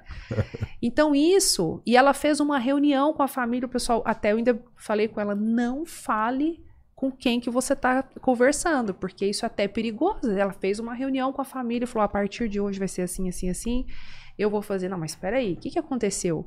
Quem que tá aqui na sua cabeça que a vida toda foi desse jeito? Por que que tá mudando? Então aqui é bacana é, a gente prestar atenção com quais as pessoas que estão gerando valor para mim, com quais as pessoas que estão apostando, né, que, que podem é, dizer o seu projeto está errado, beleza? Então o que, que você pode contribuir comigo para que esse projeto dê certo? Porque para dizer que ele está errado eu não preciso né? Eu já vi que ele está errado. Eu preciso saber quem está disposto a me ajudar. Olha, aquela pessoa não está disposta a me ajudar, ela só está me julgando. Então, tchau, deixa eu me cercar de pessoas que, aqui como vocês, poxa, problema, olha só que desafio tal. Quer dizer, vocês estão somando juntos. Então, eu acredito muito nisso, eu seleciono muito, eu conheço muita gente. Mas eu falo, gente, a casa da gente é um lugar muito sagrado. Então, assim, eu quando eu falar assim, olha, estou convidando você para ir na minha casa, eu falo assim, sinta-se lisonjeado porque a minha casa é um lugar sagrado. Ali não entra qualquer pessoa. Então, assim, e dentro da nossa vida, que é o ser humano em si, também você não pode deixar qualquer pessoa, qualquer informação influenciar a sua vida. Então, sim, eu acredito muito no poder que nós temos da capacidade de. Você sabe que, igual o Robertinho gosta muito de fazer analogia, né, Robertinho? É, eu vou até fazer um aqui agora também. Isso que você falou tem muito a ver com essa parada de. Eu, eu, a gente sempre falou isso também. Você. Dentre os cinco que você mais anda, você é, é o meio ali, mano. Você sempre tá no meio, né? E para você crescer, você sempre tem que estar tá sempre procurar pessoas melhores para estar tá junto, né? É, e às vezes é isso, né? Que foi. Cara. Eu tenho certeza que o que aconteceu com esse amigo meu foi exatamente isso. Eram as pessoas falando que, ó, não vai dar certo, é. não vai dar certo. Tá dando errado, tá dando errado, tá dando errado. E eu até tenho uma nova. Nem é minha, lógico, mas eu tenho uma teoria muito melhor agora, que é o seguinte. Se você tem a média dos cinco, né? Que a gente é, é. que a gente super acredita. É isso mesmo. Você vai absorver um pouco tal. Se você tá numa turma e você é o cara mais foda dessa turma, você tá na turma errada. Sim, claro. É melhor você ser o pior da sua turma do que você ser o melhor. Porque se você é o pior da sua turma, é o tanto que você vai aprender com os outros caras tudo. E se você é o melhor, mano, você não tá aprendendo nada. Tipo assim, você tá passando muito legal também. Mas você tem que procurar alguém acima pra você continuar evoluindo. Então, não é vantagem você se, sentir sendo o melhor da turma, entendeu? Você está no lugar errado. Você me fez lembrar aqui de uma, de uma um ponto aqui que eu falo no meu livro. É, eu fiz uma mentoria com a Paula Marques, eu achei muito bacana, uma das coisas que a gente comentou lá. É, eu fiz, inclusive, recentemente, uma liderança focada em liderança feminina pela Universidade de Portugal, chamada Nova, em parceria com a Startse. Então, eram várias mulheres de várias empresas, de grandes empresas, enfim, quero inclusive fazer essa imersão em Portugal, mas enfim, tem eu tenho tantos projetos que eu quero fazer ainda antes que precisa. Sou mãe também, né, gente? Eu preciso ser mãe e esposa também, né? Mas vamos lá. É, a Arca de Noé, se nós formos fazer uma analogia, né? Ele foi pegando um casal de todas as espécies, né? Uhum. Para antes do dilúvio. Então ele se preparou de cobras, lagartos, ratos, elefantes, de todas as espécies. Se nós também fizermos assim, baseado nessa colocação que você fez sobre a diversidade, se as pessoas também começam a concordar muito com a gente, a gente precisa parar para pensar. Porque quando você está em um ambiente diverso, eu, eu sempre falo, eu me lembro que a primeira palestra paga que eu fiz, Rodrigo, eu estava em um grande evento e eu cheguei nesse evento Cristiano cercado ali de pessoas. Até então eu era assim, a esposa do Cristiano. Sempre me apresentava a esposa do Cristiano. E aquilo me. Eu falava, cara, eu, eu, eu preciso do meu, eu não sou uma sombra. E sempre eu falava assim, tipo, eu tenho nome, eu sou nubiana né? Porque a esposa do Cristiano, essa aqui é a esposa do Cristiano, tudo bem, prazer, mas eu, ninguém vai perguntar o meu nome. e aí eu falei, Cris, é o seguinte, olha, vai fazer os seus contatos, vai tomar o seu vinho com seus amigos e eu vou me sentar com pessoas que eu não conheço. E eu me sentei em uma mesa é, com o pessoal de Mato Grosso, sem, sem ter a menor noção de quem eles eram. Levei o meu cartão, inclusive eu trouxe aqui, já vou deixar alguns aqui. E aí eu comecei a conversar, falei, como que você chama? Aí ela olhou para mim, Eliane, falei, prazer, eu sou a Nubiana Oliveira, eu sou palestrante, eu tenho um produto de mulheres muito bacana, e você, você é de onde? Ah, eu sou de Sorriso, eu nunca mais esqueço essa cidade, esse nome, essa pessoa, que hoje é uma amiga pessoal que eu tenho. Sorriso, Mato Grosso e tal, tal, beleza, a gente conversou, fiz network com todo mundo, me apresentou um ano e meio, de, um ano depois, acho que um ano e pouco depois, ela pegou esse cartão e me ligou. Olha, você está fazendo palestra, eu sou aquela pessoa. Da... Falei, sim, sim, me lembro. Eliane, né, seu nome. Desde então, eu já fui várias vezes a Sorriso, ela já me indicou meu trabalho para várias pessoas. E assim, eu falo que é essa diversidade, é você estar aberto para estar almoçando com cobras, lagartos, pessoas que não vão dizer às vezes o que você pensa, ah, desculpa, o que você gostaria, mas talvez o que você precisa ouvir. Então, uma vez que eu levei literalmente uma porrada assim, bem. Na hora eu fiquei assim, falei, poxa, mas talvez é isso que eu tô precisando, né? Que alguém me dê uma porrada assim para eu mudar aqui e me movimentar com uma maior velocidade. Então, eu achei pertinente porque você se cerca de, de, de várias opiniões diferentes. Com isso, você muda a sua forma de pensar e você se sente preparado, porque você vai aprendendo com todo mundo. Então, quando a tempestade chegar, ou o desafio, ou o problema, a sensação de você estar mais preparado, ela tem uma maior probabilidade. Você sabe que eu vou te falar assim, eu, eu tenho um pouco de medo, sabe? Mas é, é um medo bom. Mas o dia que as mulheres descobrirem tudo isso daí, mano, acabou pra nós. Já era. É, eu falo assim, olha, foi, foi, foi ótimo você ter falado isso. Porque aqui no livro, Rodrigo, eu falo que o mundo às vezes insiste em nos colocar em lados opostos, porque se nós desorganizadas como ainda estamos, estamos nos organizando, mas se desorganizadas já estamos fazendo o que estamos fazendo, imagina se nós reconhecermos o quanto a nossa união e a nossa força ela é capaz de fazer tantas transformações. Então, isso, isso que você falou é primordial. A gente precisa encarar é, os desafios como sendo realmente. Cara, eu acho, eu, direto eu falo isso com a Bertinho também, eu acho mulher muito mais competente que homem, assim, sabe? É, o duro que você não consegue, às vezes, contratar Igual tem, tem cargos lá na empresa lá que a gente já tentou contratar mulheres e a gente não acha mão de obra qualificada do, naquele, naquele cargo. Mas eu tenho certeza que, tipo, se tem uma mulher e um homem fazendo a mesma coisa, provavelmente eu ia contratar a mulher. Por, por, por tudo, sabe? É organização, carinho de, de, de fazer as coisas. Eu, eu acho que a, a mulher tem muito mais isso do que do que o homem, sabe? É, e, e, e assim, eu falo que às vezes a gente vê. A gente falou muito disso e eu preciso falar isso com muito cuidado aqui também.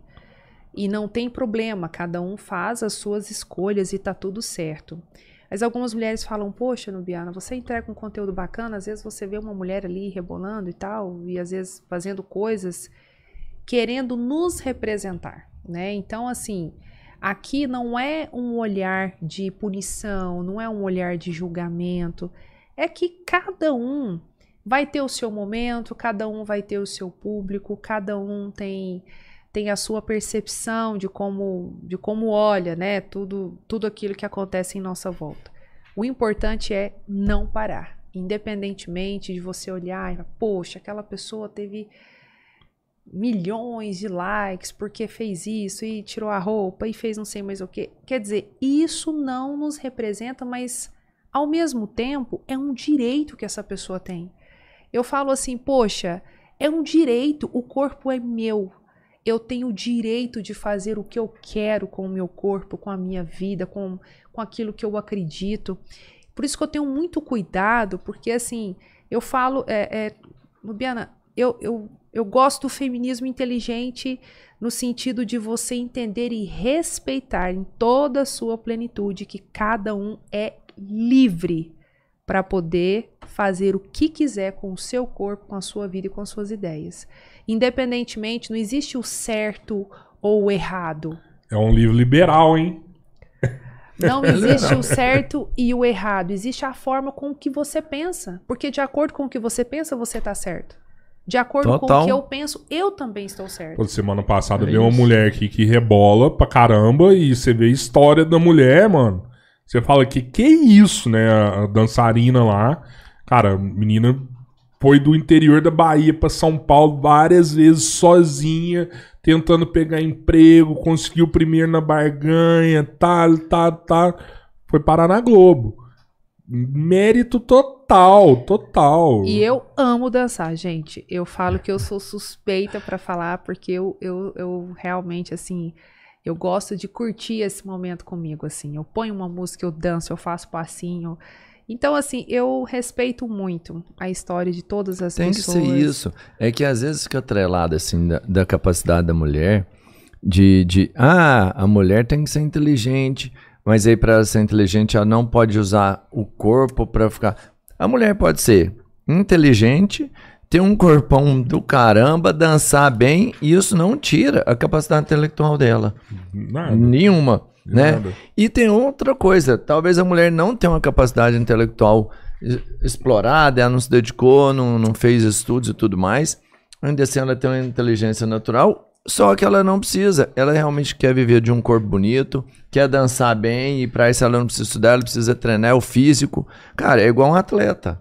Você entendeu? Não é porque a pessoa dança ou mostra o corpo que ela não tem que ser valorizada. Tem que ser valorizada total. Exatamente. Não tem diferença. Você não precisa ser bitolada e imaginar que que o poder, que a, que a concepção do correto Mano, é uma eu sei que mulher só. é muito forte, A mulher ainda muito. tem sexto sentido, tem essas coisas que a gente não tem, tem elas estão tanto Olha trem. só, eu tô aqui querendo achar aqui rapidamente, assim, eu falo, tem uma, tem um, um dos meus capítulos que eu falo, você não precisa ter que fazer nada, você não, você não tem uma obrigação de seguir o padrão, o padrão é o seu, a melhor roupa é a sua, melhor roupa é o seu estilo, é como você se sente confortável. Eu, por exemplo, é, eu tinha imaginado um look para mim pro, pro lançamento do livro. E aí o pessoal de Uberlândia, aliás, é, amanhã eu tenho uma agenda inteira em Uberlândia. Quero muito agradecer. Vários empresários ali se disponibilizaram a me receber com várias outras mulheres para fazer o pré-lançamento do livro. Achei isso muito Nossa. bacana. É amanhã Inclusive, já? Não, é depois de amanhã, mas eles estão se mobilizando uhum. para convidar mulheres, reunir mulheres, fazer um coquetel ali de um pré-lançamento para convidá-las para o lançamento. Olha que, que olha legal. que movimentação uhum. isso. Inclusive a consultora de imagem Priscila Bezerra, ela é presidente de um grupo de empresários lá e está organizando tudo isso. E eu me lembro que essa loja, eu, eu, eu havia escolhido um look para mim.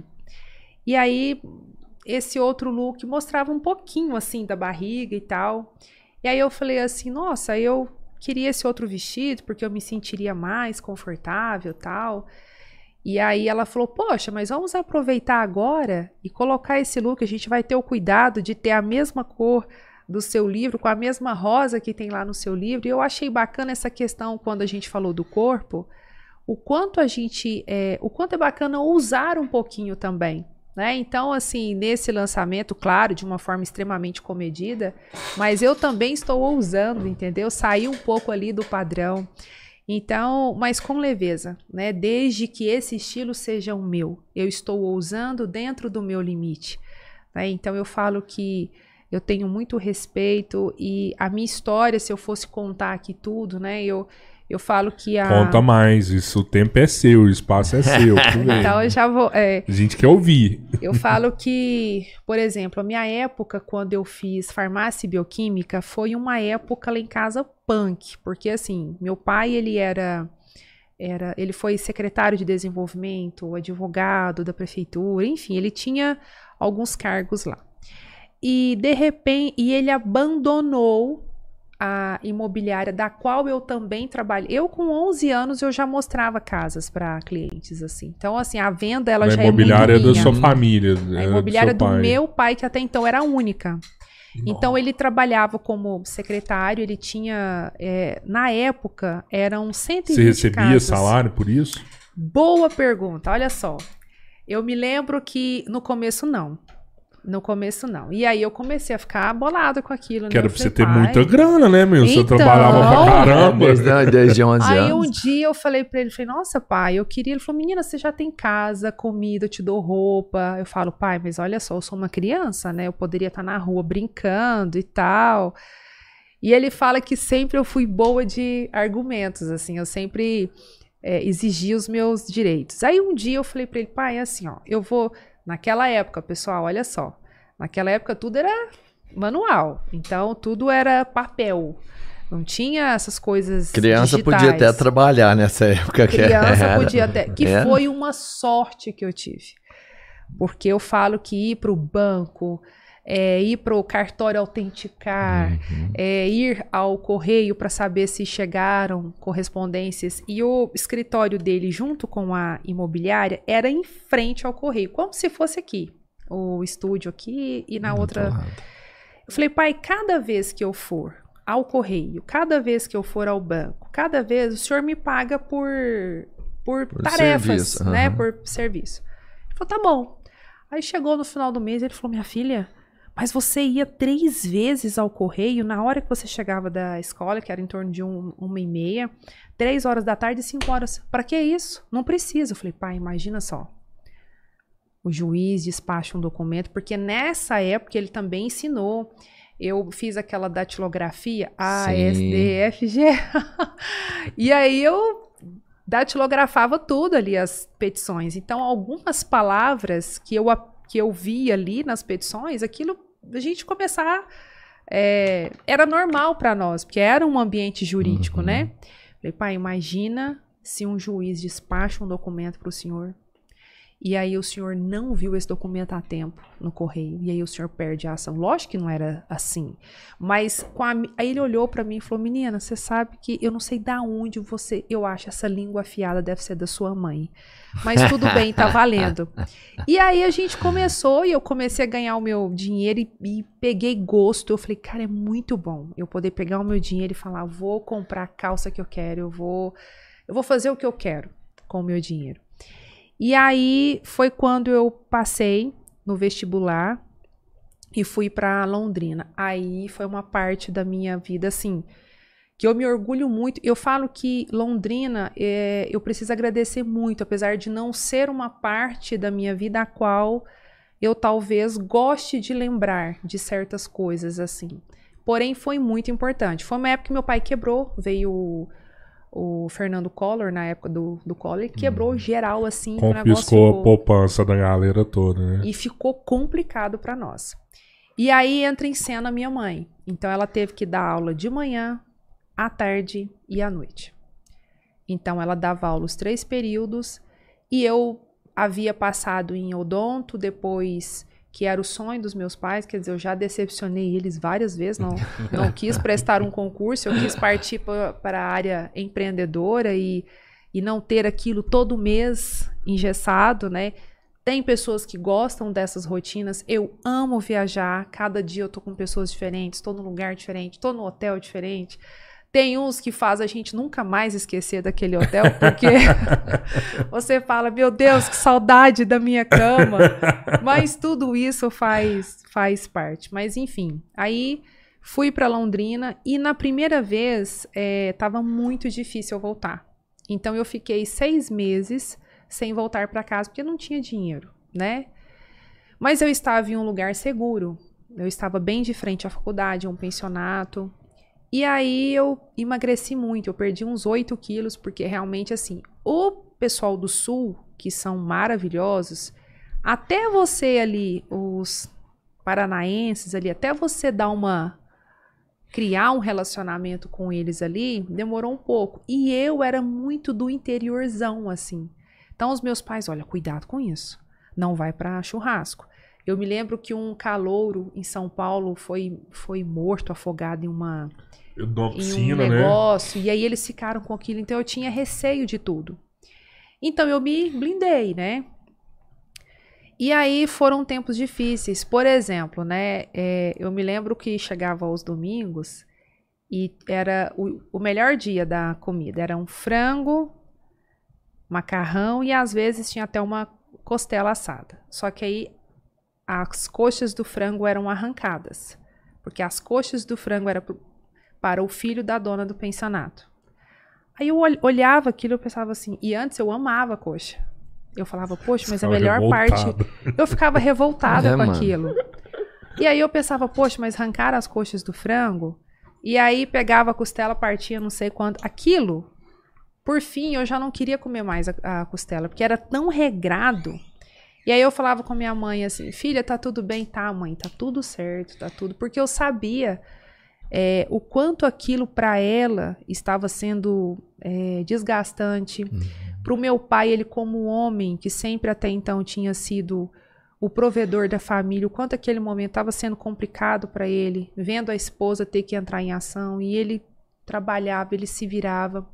E ele era tão honesto com as coisas dele que ele na época ele garantiu os aluguéis. Então ele não pedia fiador, ele garantia para o dono do aluguel, porque tudo fluía. Ele não esperava hum. que as coisas fossem. Então, quer dizer, quando ele garantiu e ele percebeu, veio o plano Collor. E aí foram Nossa. dois tombos. Meio que aí, seu pai virou fiador de todo mundo da de imobiliária. Todo mundo. Nó. Então, Caramba. assim, foi uma fase complicada. E assim, é... eu falo que muitas coisas me aconteceram lá. Eu conheci pessoas muito ruins, é, pessoas que, enfim, é, que me ensinaram muito, né? Eu falo que eu morava em um quarto assim, eu nunca vi uma barata branca na minha vida. Lá tinha até barata branca voadora. Caraca. Eu dormia de lençol, porque eu morria de medo da barata entrar em algum, em algum lugar. Então, assim, eu falo que. Mas eu sempre. E aí eu não tinha tantas roupas, né? Pra ir pra faculdade. E eu me lembro que eles sempre falavam assim: é, olha só, na, na época da formatura, nós vamos te avisar que é, não é para vir de vestido de chitão, nada dessas coisas, não, tá? Na formatura é coisa fina. Eu pensava, cara, mas eu moro em Goiás, mas eu não moro no meio do mato, no meio da roça, né? Como que eles como é que é essa visão? Eu era e até então eu tinha muito medo de tudo. Eu tinha medo deles fazerem um monte de coisas comigo. Eu era sozinha ali. Eu não tinha ninguém. E aí, com o tempo, é, eu não fumava, eu não namorava, eu não divertia. Quando tinha um churrasco, eu pedia para os meus pais se eu podia ir. E daí o que era verdade, eu falava, poxa, eu não, eu não sei, eu não sei se eu vou, se meus pais vão deixar eu ir. O quê? Seu pai? Pronto, aí. Aí que assim. Que Chacota ficou, total. E foi um, um período complicado, assim. Aí eu comecei a achar formas de ter um extra. Então eu fazia trabalhos para as minhas amigas, porque com isso eu pegava o dinheiro e fazia cursos. E aí eu comecei a fazer trabalhos e com esses trabalhos servindo a muitos, é, eu pelo menos achei uma forma ali de mostrar que eu era útil para eles em alguma coisa, né, naquele momento ali. Então, eu me lembro que, assim, é, na minha formatura, não, nesse meio tempo, nesse lugar onde eu fazia muito mal para mim, era um, um, ambiente assim estranho, é, quando eu. Eram duas senhoras, Marcelina e Santina. Um dia elas foram lá e falaram: Poxa, esse lugar aqui, ele não é para você. Você é uma menina muito boa. Você é uma menina pura, poxa. E eu sempre gostei muito de conversar e ouvir as histórias, né? E eu ficava olhando assim. E elas também se sentiram importantes, porque uhum. pessoa que é mais Você de idade atenção. ali, eu dei atenção tal. E aí um dia elas me levaram para almoçar no shopping e eu não, e eu falei não, eu não posso, eu não posso porque eu não tinha dinheiro, né? Aí elas disseram: "Não, não, você vai, você é a nossa convidada".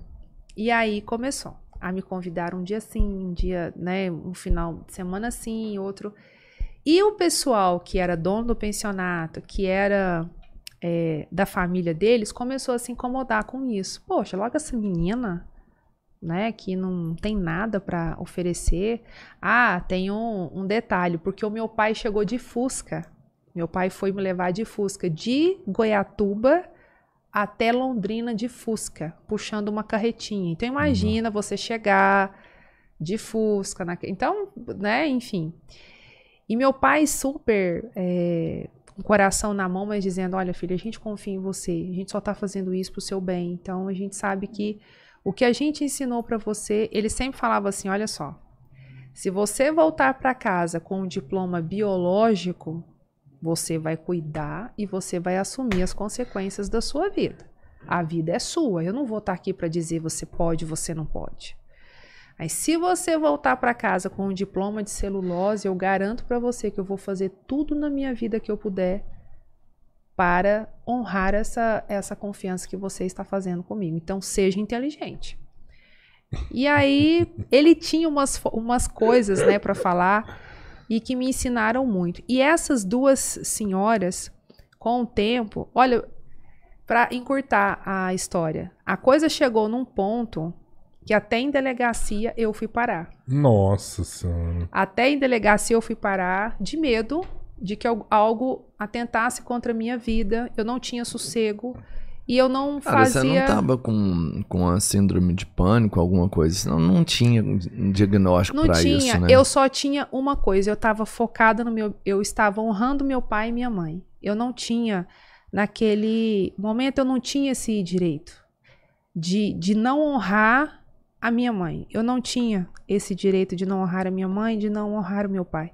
Então, eu só tinha um objetivo. Eu só vou sair daqui com o meu diploma de celulose na, na mão. mão.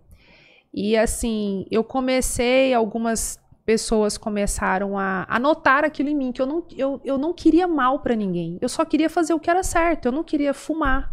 Eu não queria Sair, mexer com droga. Não, não, eu não, não queria é, é, ir em festas loucas. Um dia eles me pregaram uma peça, me falaram que ia para uma surpresa de uma de uma amiga e me levaram para uma festa que, meu Deus do céu, eu pensei, ou eles vão me matar aqui, porque eu falei, não é normal isso aqui, meu Deus. E aquilo era muita novidade, eu não quis te mais. desvirtuar lá, de todo jeito. De todo jeito, mas assim, primeiro eu tenho assim um propósito muito grande com Deus, assim. Eu falo que eu não, eu não tô aqui dizendo que eu sou a pessoa mais correta e não sou. Mas eu falo, e eu respeito todos eles que estavam ali na vida deles, com as drogas deles, com o sexo deles, cada um. Tá tudo certo, mas são eles.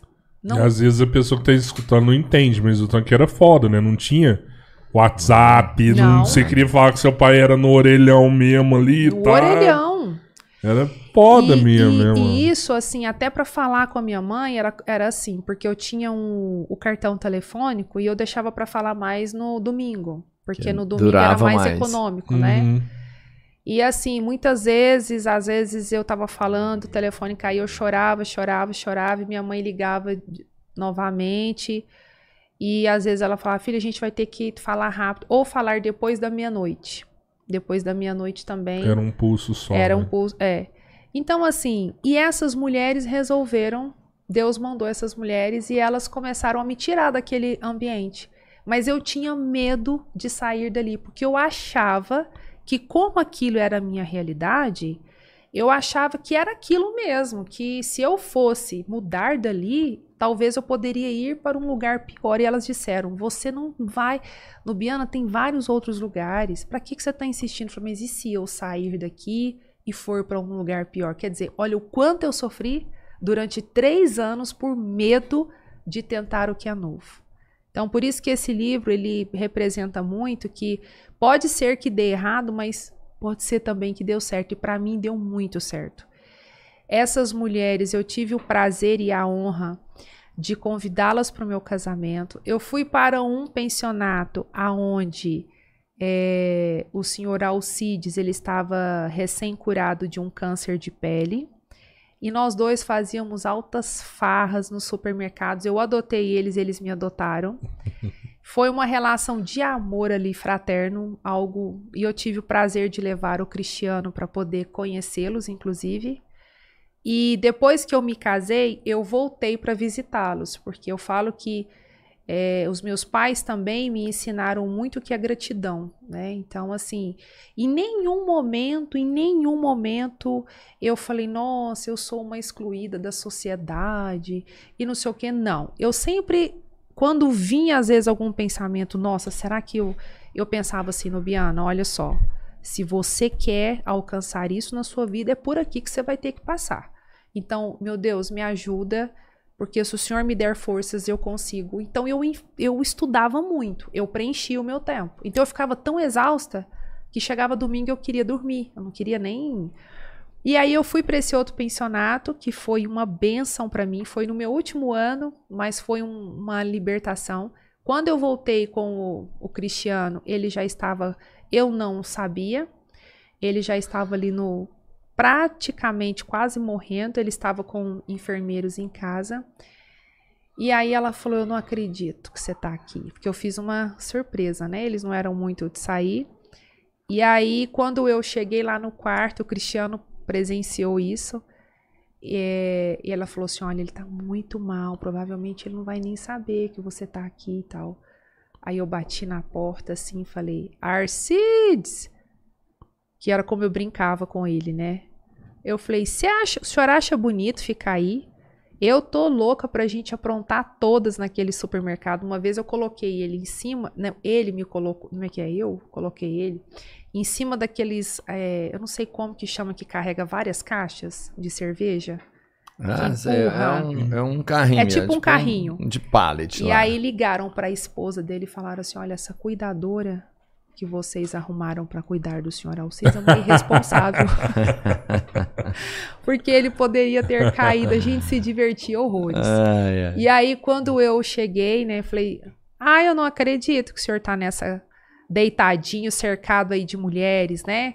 Eu já sei, mas eu vim aqui porque eu quero e tal.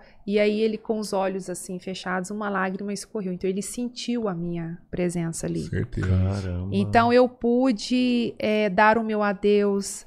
E eu falo que eu tive muita sorte, gente, porque tudo, eu tinha tudo para dar errado. Eu tinha tudo, assim, quando eu falo que eu tinha tudo, assim, várias coisas foram apresentadas a mim. Várias coisas. Mas eu falo que por isso que a nossa espiritualidade também ela é uma força a mais. Seja ela qual for. Eu falo que essa essa força de você crer em algo que você não vê, ela faz você acreditar também em um futuro ao qual você esteja nele e que você esteja ciente de falar, poxa, esse meu presente aqui está construindo o meu futuro. Esse era o meu objetivo sempre. Então eu sou muito grata. É, Você essas tem seus duas... pais vivos ainda? Tenho, estão aqui comigo. É, aliás, eu só posso fazer o que eu faço, de viajar, porque a minha mãe, ela fica com os meus filhos e é uma avó, uma mãe, uma mulher incrível. E que, assim, é, tudo que ela me ensinou, meu pai também, claro, né? Mas como a mulher, ela é uma figura importante, eu falo que quando ela leu, assim, ela começou a ler o meu livro, ela também não sabia. Foi no Natal que eu dei a notícia, mãe, eu estou escrevendo um livro. Na verdade, esse livro ele já está praticamente pronto. E eu estou dividindo aqui com a família esse momento. E todo mundo ficou assim, ué, mas você não contou para ninguém, né? E aí ela começou a ler o livro e falou, poxa. Aí ela se emocionou, falou assim, aquela menina que eu conheci um dia, tá virando uma grande mulher. E aí a gente se abraçou e eu assim sou muito grata por onde eu vim, pela família que eu passei. Eu tenho um parceiraço que é o meu, o meu irmão também, que foi um cara que passou também poucas e boas e realizou o sonho. Hoje ele é delegado e exerce com. É, é lindo ver a forma como ele também trabalha, porque ele ama o que ele, o que ele faz. Ah, Delegado lá em Goiás. Não, em Vilhena. Ah, ele. Espírito Santo. Não, é Rondônia. Ele. Ah, é Vila Velha, Espírito Santo. É, é. Mas é, é tudo é tudo primo, parecido, tá tudo Vilhena, certo. Vilhena, Vilhena, Vi, Viena. Vilhena. Vilhena. Rondônia. É que ele passou por muitas cidades complicadas antes de ir para essa que ele tanto queria, né? Lá ele, ele tem assim um, um respeito muito grande, porque a delegacia dele, na última vez que fizeram pesquisa, ele tinha 80% dos casos dele resolvidos. Então, então ele tira, caramba, ele, ele uhum. tira férias, mas ele, ele se envolve com todo mundo, assim. Ele, ele é um apaixonado, assim, pelo que ele faz. Então a gente tem essa, assim, a, a nossa família. É, eu falo que em vários natais éramos nós quatro. E eu falo para vocês que foram os melhores natais da minha, da minha vida também. Falo que se eu morrer hoje, né? Eu não sei o que, que Deus está preparando para mim. Mas eu vou com a minha sensação de dever cumprido, assim, no sentido. Meu pai precisava ouvir aquilo que eu queria falar para ele, né? Minha mãe, a gente fala, né? O Cristiano já presenciou mil vezes esses momentos, porque a gente fala um para o outro o que a gente sente. Eu sempre falo para ele, eu nunca perco a oportunidade, né? E, e, assim, inclusive tem uma parte aqui importante aqui da dedicatória, porque eu falo que foi muito bacana. Eu sempre incentivei e apoiei muito os projetos dele, né? Até porque não só porque ele é meu marido, é um cara extremamente inteligente, é, não é à toa que eu casei com ele, né? Porque eu falo que, é, enfim, a gente precisa somar. Mas ele também, em contrapartida, retribuiu, porque nem sempre a gente dá e a gente recebe. Então ele sempre apoiou. Eu me lembro que há anos atrás, quando a gente era recém-casados e quando ele me viu ativamente na política, eu me lembro que um dos últimos eventos que ele me viu eram mais ou menos uns 50 homens assim, um, umas mil pessoas, 80% homens, e eu lá, a única mulher na mesa lá. E um dia ele olhou e falou assim: por que, que você não investe esse seu poder da comunicação na área do conhecimento? Né? Eu já, tipo, já mas aí eu falei, né, bobo ele não é. E eu falei, poxa, bacana. Junto a isso, eu havia é, tido uma grande decepção porque eu vi que aquela política que o meu avô havia mostrado, ela não existia mais. Se eu tivesse conhecido o nosso governador Romeu Zema, com certeza não seria, eu não teria esse pensamento. Tanto é que, em função disso, eu não quis mais mexer com política. Uhum. Eu trabalhei ativamente, eu tive, eu fui cotada várias vezes para ser deputada. Ele presenciou várias vezes isso. A ser prefeito. E eu tinha essa pretensão na época. Não, eu vou ser deputada, eu vou ser senador, eu vou ser. Enfim, eu. Ah, você tem no seu DNA aí, seu avô era, é. pô. Você é, tá aí, isso aí tá é, tá aí. É. Uma hora não pode falar que nunca, né? Que nunca. Uma é. hora, quem sabe, né? É. Mas assim, eu, eu falo que nesse momento, ele, eu ele sempre me levava, né? Olha, olha, olha só. São Paulo as coisas acontecem. Então, se tiver que fazer alguma coisa, você precisa fazer aqui. Aí eu comecei a fazer curso de comunicação com os melhores. E aí eu comecei. E ele falava assim: você pode ir, você já está na hora de fazer sua palestra. E eu sempre falava assim: ai, mas eu acho que não está na hora. Eu acho que eu não estou preparada. Noven é, Lembra? 90 Lembra? Eu acho que eu não estou preparada. E ele: você está muito preparada, vai, vai, vai. Então, assim, esse incentivo, essa parceria, é claro que todo casal tem as coisas que precisam ser ajustadas, e eu nunca falo isso, né? As pessoas criam, às vezes, uma expectativa. Nossa, então seu casamento deve ser perfeito. Não, não é. E graças a Deus que ele não é mesmo, porque até os embates, eles são importantes para você entender o que está acontecendo ali. Então, ele me apoiou demais da conta. Então, assim, essa troca, eu, eu, eu gostaria muito que, é, que esse livro ele mostrasse para essas mulheres que é, todo relacionamento precisa ser uma troca. Não precisa só eu entregar tudo meu que há de melhor para você e eu me sentir honrada e satisfeita por isso, porque você me permitiu trabalhar e só por isso eu já tenho que te agradecer o resto da vida por isso. Não, peraí. É, é uma via de mão dupla. Eu te ajudo, você me ajuda. Eu fiquei agora 30 dias quase fora de casa. Não foi fácil, mas para nós, é, como casal, como família, para nós é, gerou valor. Né? Claro que jamais você vai fazer algo que não vale a pena. Né? Se eu fiz isso é porque valeu a pena. Para nós, então, o tempo todo ele está pensando na gente, eu também estou pensando o tempo todo na nossa família. Claro que existe essa questão, né, da... Até me lembro que eu falei, gente, é o seguinte, no 15º dia, pelo menos, entre o 15º dia e o 18º, pelo amor de Deus, eu preciso lá em casa visitar meu marido e voltar. Eu fiz literalmente um bate e volta. Cheguei no sábado e voltei no domingo, porque eu falei, deixa eu ver se, se o meu lugar ainda está lá em Deixa eu ver se a casa, está limpinha, se, se tá a limpando casa tá os móveis.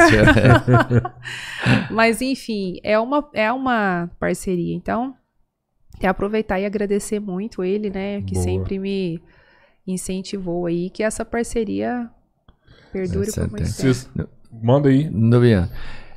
Você já falou e é legal, e eu sei que você é muito família, eu, eu já sei. E você teve como a sua maior inspiração foi sua mãe. Foi. Né? E você inspira hoje um monte de pessoas. E você tem uma filha. Você consegue mensurar o quanto você vai inspirar a sua menina? Olha, eu não consigo mensurar o quanto.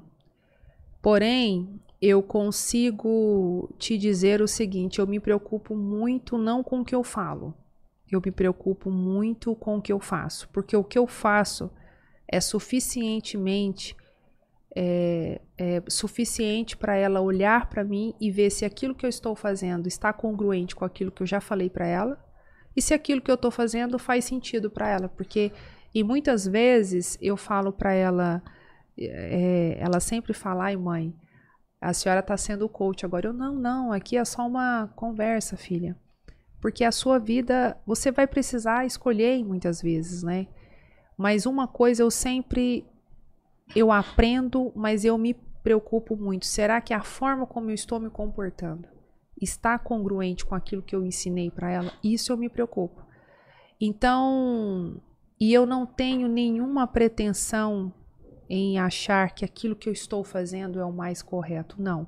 Dentro daquilo que eu acredito, eu trabalho com a minha filha a confiança e a abertura dela mostrar para mim aonde eu posso melhorar. Porque tem hora que ela fala, mãe, eu não concordo com a senhora. Eu falo, por que, que você não concorda? Aí ela me mostra uma nova forma de pensar. Eu falo, poxa vida, eu não tinha pensado dessa forma. Nicole, você tá certo. E ela tem 11 anos. E eu falo para ela, filha, me desculpa. E isso eu aprendi com os meus pais. Porque às vezes eu vou errar. E às vezes eu não vou. E talvez eu também não vou ter as melhores respostas. Às vezes eu peço para ela, filha, eu posso pensar?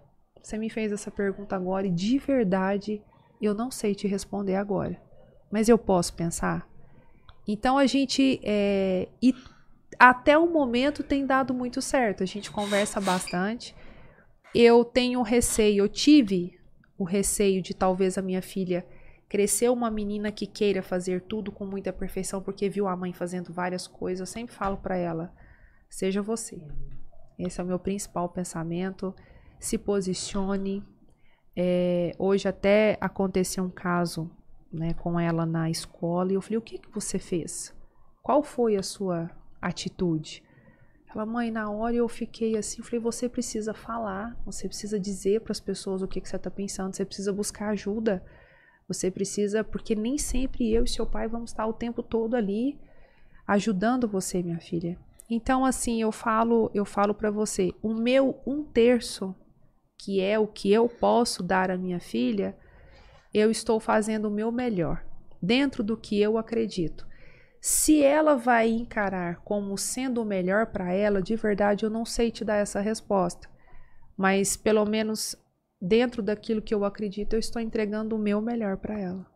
É, daí tem um terço que é o dela, né? E tem o outro tem que é o terço que é o dela. É, eu, tava, eu tava pensando muito nessa questão do, do, do, dos filhos dela, porque é muito legal a construção desse livro, né? Vem, não vem só de você, vem desde a sua mãe, o que, que sua mãe fez pra você chegar até aí, né? Que teve hora que ela teve que tomar as rédeas da família, né?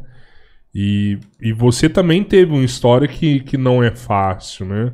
São duas histórias difíceis, mas hoje você tá entregando uma história mais fácil para sua filha, né? E isso é uma coisa que me preocupa muito na minha família, sabe? Às vezes é os nossos filhos, eles não têm as experiências que a gente tem. As experiências difíceis que nós passamos, a gente não quer que eles passem por isso. E essas experiências são, no meu caso, elas são muito importantes para minha formação. Né? Então, às vezes eu paro para refletir nisso aí e falo, cara, será que, que vai dar certo lá na frente? Tem, tem uma receita sua que é muito legal, você é muito amiga do seu filho, você troca muita ideia, né? Mas é, eu, Rodrigo, eu fico preocupado com isso na minha família, sabe? Olha só, é, quando, quando você falou aqui, né, Nubiana, você é muito amiga da sua filha. É, como é que eu poderia te, te dizer? Eles me chamam, o Cristiano fala que eu sou a mãe rapadura. e eu sou doce, mas eu sou dura. Então, da mesma forma que eu sou, e se ela fizer algo de errado, seja ela ou seja o meu menininho uhum. de 7 anos, eles vão ter que arcar com as consequências, independentemente do que seja. Então, eles sabem. Esses dias eu, eu vi uma cena onde a criança falou assim para a mãe: Não se atreva a fazer isso. Ela olhou para mim e falou assim: Mãe, a sorte dessa criança, sabe o que, que é? Eu fiquei assim, sem entender o que ela ia falar é que ele não é filho da senhora. porque se fosse, porque eles sabem que o que eu falo eu vou cumprir.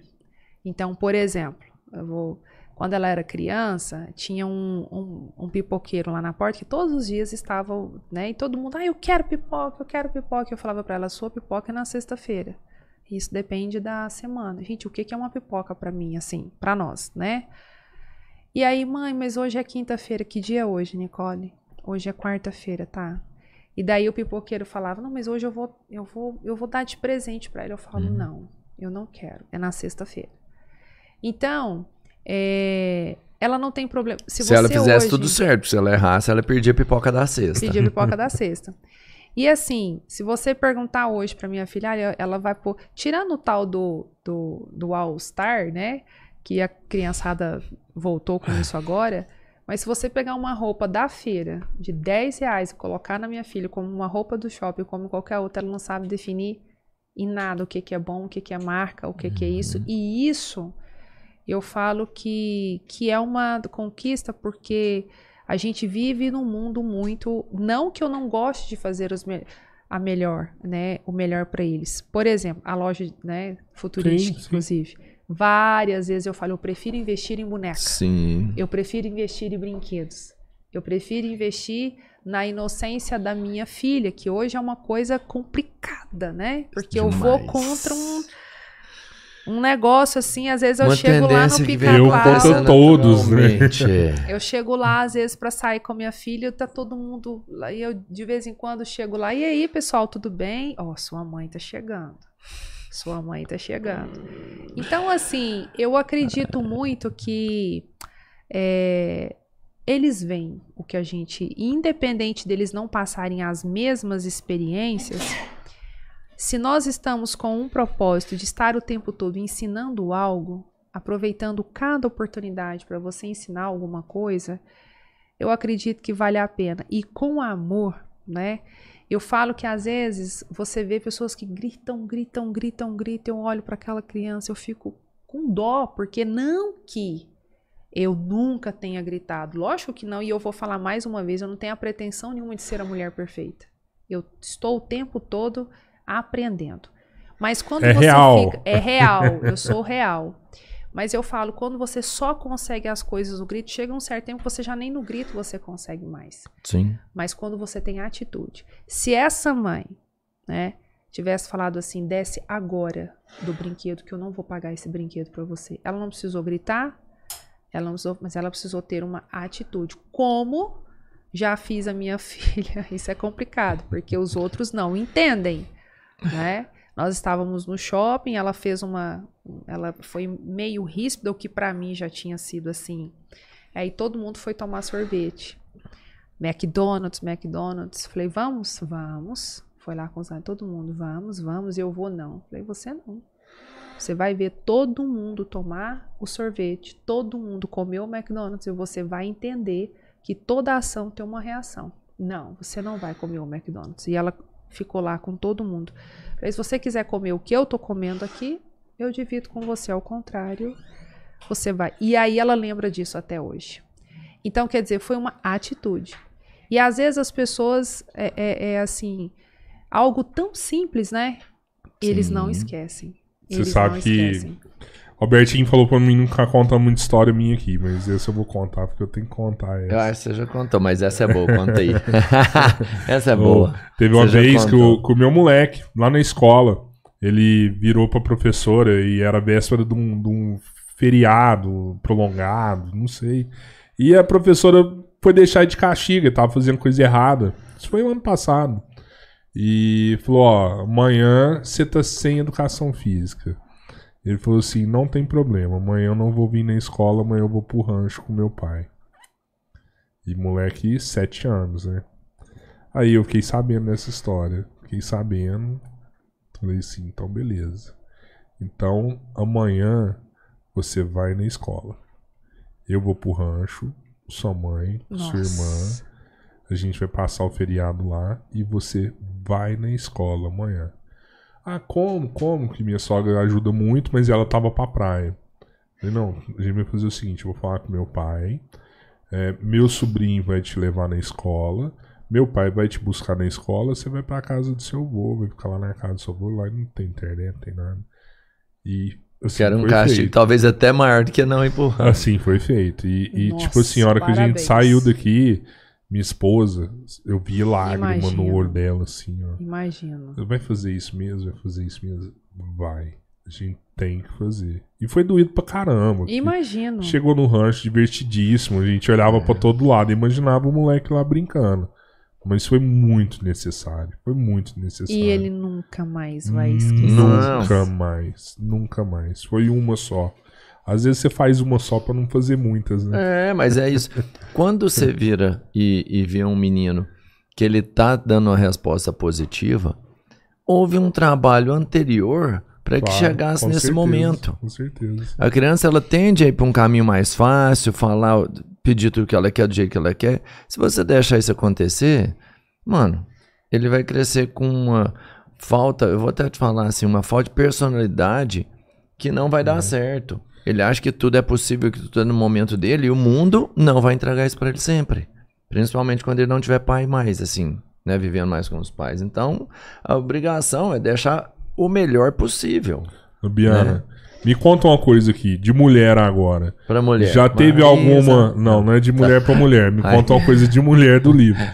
Já teve alguma que você mudou, assim, a cabeça dela sabe? Tipo, Sim. daquela mulher que era dona de casa e nunca ganhou dinheiro e você conseguiu fazer algo com ela e ela.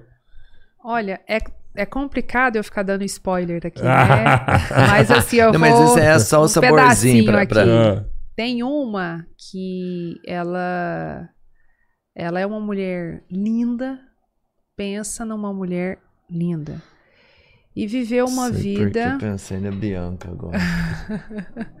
Essa é uma mulher linda e essa mulher ela viveu uma vida a qual ela não tinha o direito de estudar, ela não tinha o direito de de alçar os voos porque ela sempre era podada, né? Em, em vários em vários sentidos. E em um estágio da vida, ela entendeu: poxa, eu já estou ali com mais de 40 anos, eu quero fazer algo, eu quero fazer minha tão sonhada faculdade. Eu me lembro que nesse momento, inclusive, eu fui contratada, inclusive, pelo, pelo próprio casal ali, para poder fazer algumas alguns ajustes. E uma das condições ali para que aquilo é, prosseguisse era ela voltar a estudar, né?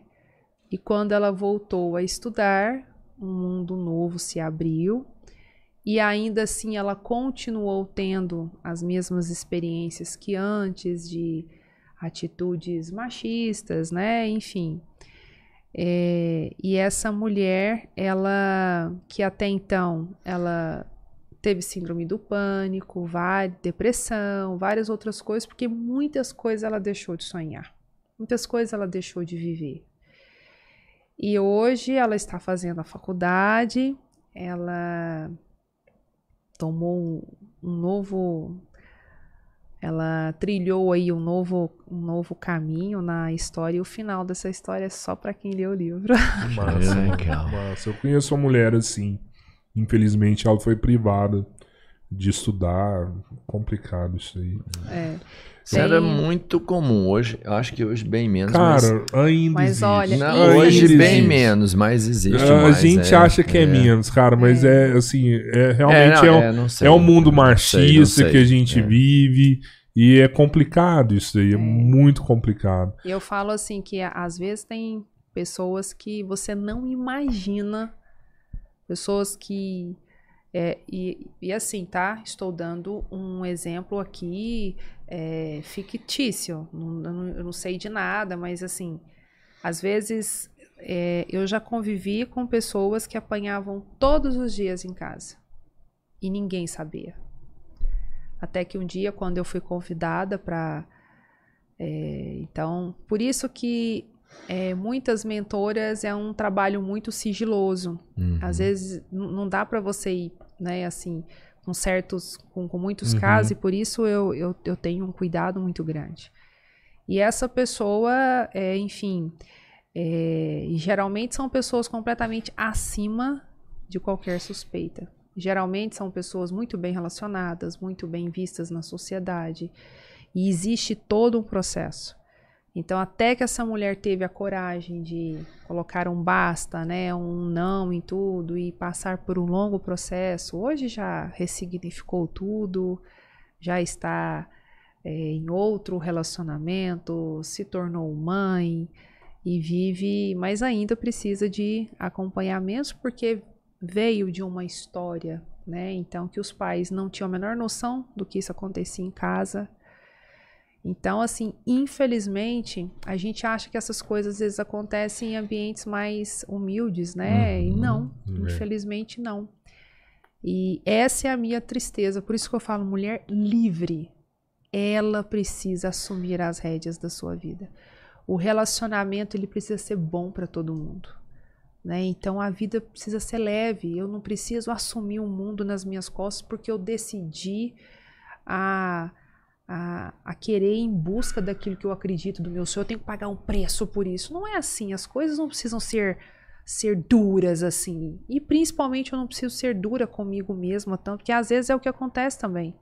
Às vezes nós mulheres nos exigimos tanto que não precisa nem de ninguém pegar um chicote ali, a gente mesmo já fica já meio se que se alto, já fica ali se punindo. Não, eu quero tudo. Eu até eu brinco com o Cristiano, ele fala, né? Eu falo, eu quero, eu quero mais, eu quero e tá tudo certo para quem não quer isso também. É isso é que eu falo.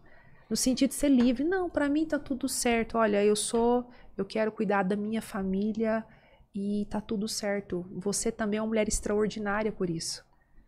o poder é uma consequência da liberdade e da realidade, né? O poder de você utilizar a sua liberdade para fazer o que você quiser. Uma mulher, quando ela se cura, ela se liberta e ela muda o mundo. Eu vou mandar umas perguntinhas aqui que uma galera mandou aqui no Insta para você. E uma foi a Andrea, Andrea Nanda, que mandou. Como transformar a vivência negativa em aprendizado? A vivência negativa em aprendizado?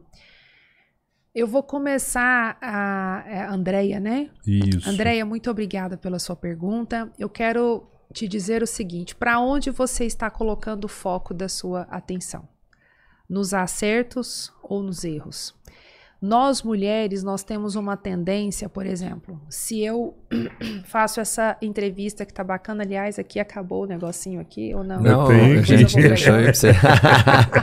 a gente nunca pega o último. Agradecer a galera todos, do Tiquental, viu? Uma delícia.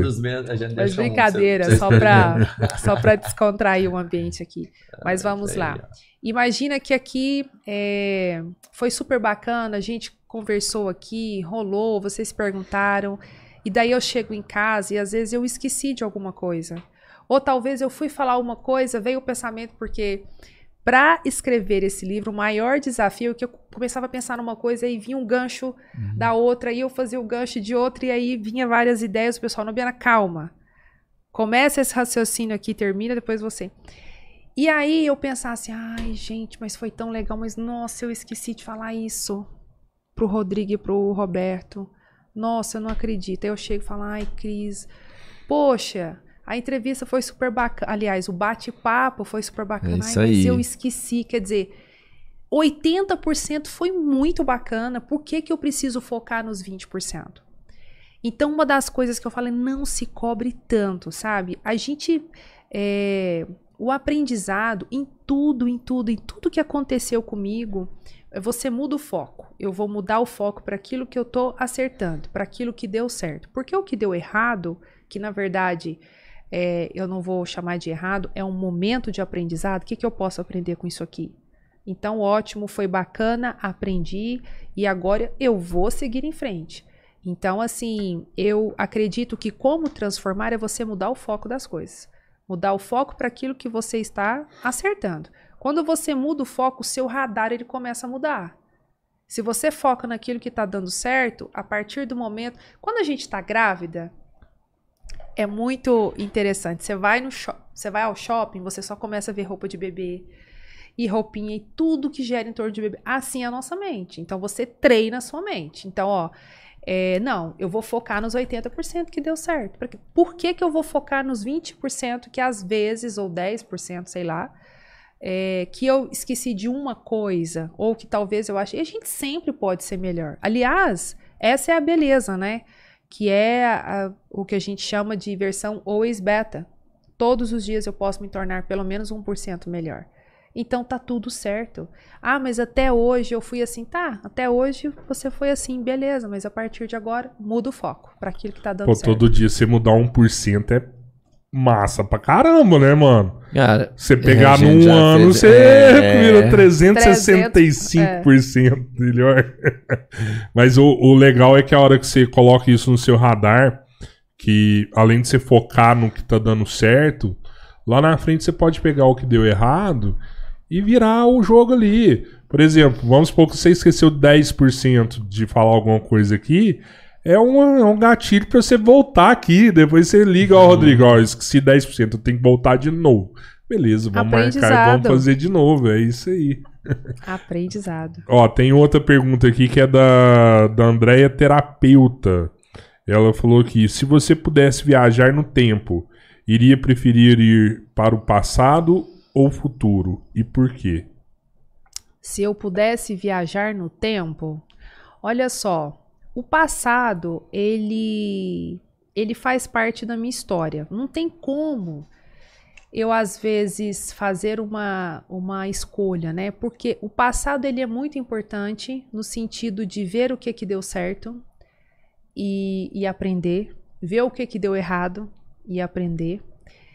E o hoje, o agora, daqui a duas horas já vai ser passado. Então, o futuro, ele é uma construção do seu presente. Então, eu foco muito no meu presente porque aquilo que eu faço hoje é que vai construir o meu futuro. E de verdade, quando as pessoas perguntam isso para mim, é, eu vou falar isso com muito cuidado. Eu gostaria de talvez voltar ao passado para que antes daquela senhorinha falecer, porque que, que foi uma das que me ajudaram, é, ela faleceu sem eu saber. Então, isso talvez baseado nos meus valores, eu gostaria, por mais que ela soubesse, mas eu gostaria de ter dado a ela o meu último adeus, né? Porém, sobre essa viagem, quando fala assim, acho que eu não sei quem foi de vocês que me perguntou sobre a questão da ansiedade. A nossa mente, ela não sofre com o futuro. A nossa mente é, ah, eu tô ansioso porque eu tô pensando no futuro. Não, a nossa mente, a gente só sofre com aquilo que a gente já experimentou um dia. E a nossa mente está dizendo o seguinte: olha, Robertinho, é o seguinte, você já passou por isso, você lembra? Então, essa sensação que você tenha por algo que a sua mente já experimentou. Por isso que eu falo muito no presente. Quando você muda o seu presente, você consegue visualizar um futuro. Então, é, quando fala se eu iria para o passado, eu ficaria ali, talvez no momento, pensando um pouquinho antes de tomar essa decisão, mas eu não gostaria de atropelar as coisas, não. Eu sou muito do presente. Eu escuto muito isso. No você é muito intensa, né? Eu sou intensa. Eu, se eu tô aqui, eu tô aqui agora, eu tô entregando o meu melhor. Eu quero que tudo isso aqui dê muito certo. Não tem como, não tem graça você prosperar sozinho. Então eu falo, eu quero, eu quero muito. Então eu quero viver aqui o presente agora. E olhando para o meu passado, Andréia, com muito respeito.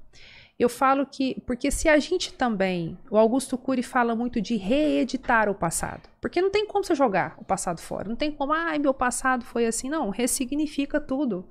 Ressignifica aquilo vai criar um novo sentido para você e vai te ajudar a tornar tão forte para você poder esperar esse futuro. Se você não está, se você não, se você olha para trás ou fica pensando no futuro o tempo todo, você não faz nenhuma coisa e nem outra, e você não vive o presente. Se você não vive o, o seu presente, me conta uma coisa, como é que eu posso pensar em futuro? Se eu não estou nem aqui, vivendo o meu presente, se eu não estou vivendo o meu presente, eu não eu não consigo imaginar um futuro, porque eu não estou nem presente no, no, eu não estou nem em flow 100% presente aqui, agora, como é que eu posso construir ou imaginar um futuro? Legal. Você sabe que eu hoje eu tava vendo você falar um negócio que foi muito interessante. E é pra, você falou para as mulheres, mas tipo, é um negócio que serviu muito para mim assim, sabe? E eu falei, caramba, mano, isso é muita verdade. E você tava falando que as mulheres, elas têm que ter um. Sempre tá organizando a agenda, né? E eu acho que isso é para todo mundo. A gente tem que organizar o, as nossas tarefas do dia a dia. É importante para você ter uma performance melhor, né? Mas você ainda falou que é, é importante as mulheres reservarem pelo menos 30 minutos para coisas aleatórias que, que acontecem na vida, né? Tipo, ah, imprevistos, né? 30 minutos para imprevisto.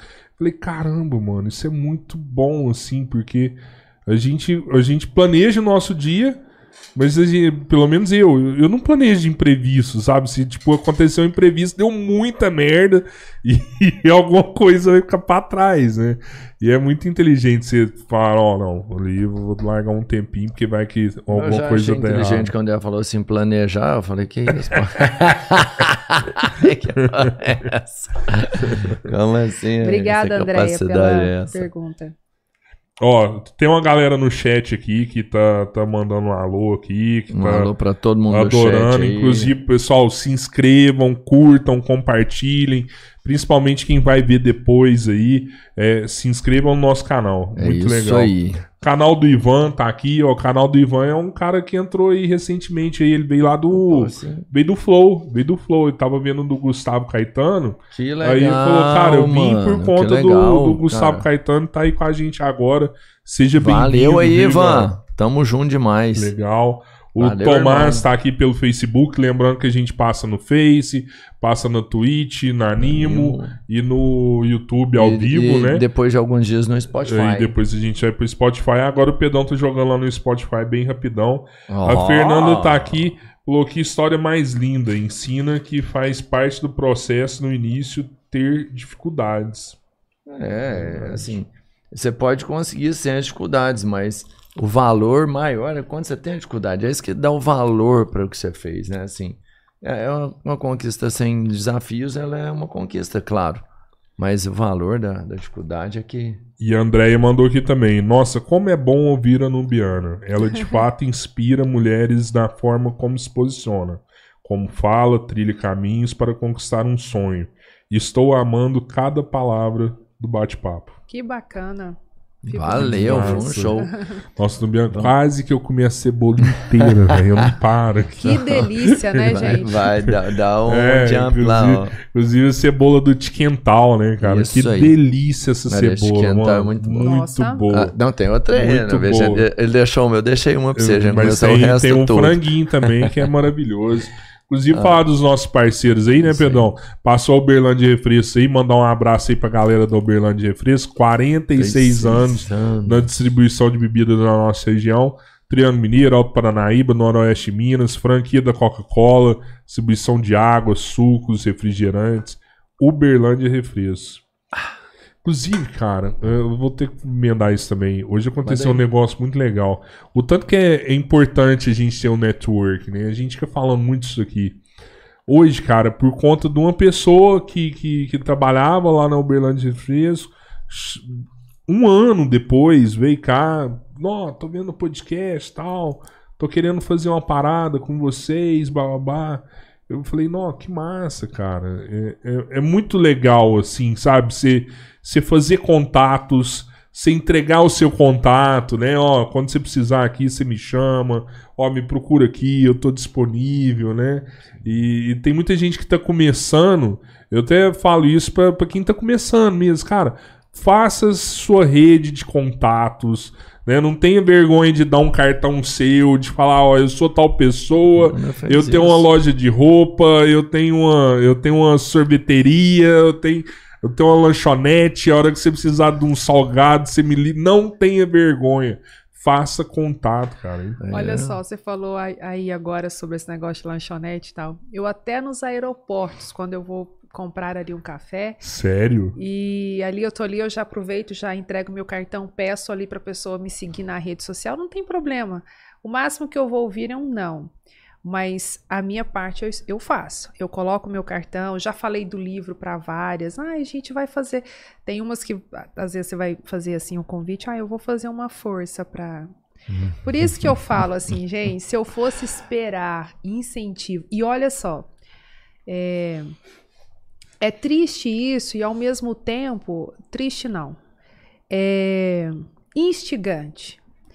Esse livro, se eu fosse também esperar mais mulheres estenderem as mãos para mim, para que as coisas acontecessem, talvez eu não teria escrito isso na velocidade que eu me que eu escrevi. Mas ao mesmo tempo, por mais que eu não encontrasse essas mãos, eu fui em busca dessas mãos. Eu falava, poxa, eu falei do livro, eu não sei, parece que quando eu falei com você, o que, que você achou, o que, que você pensou.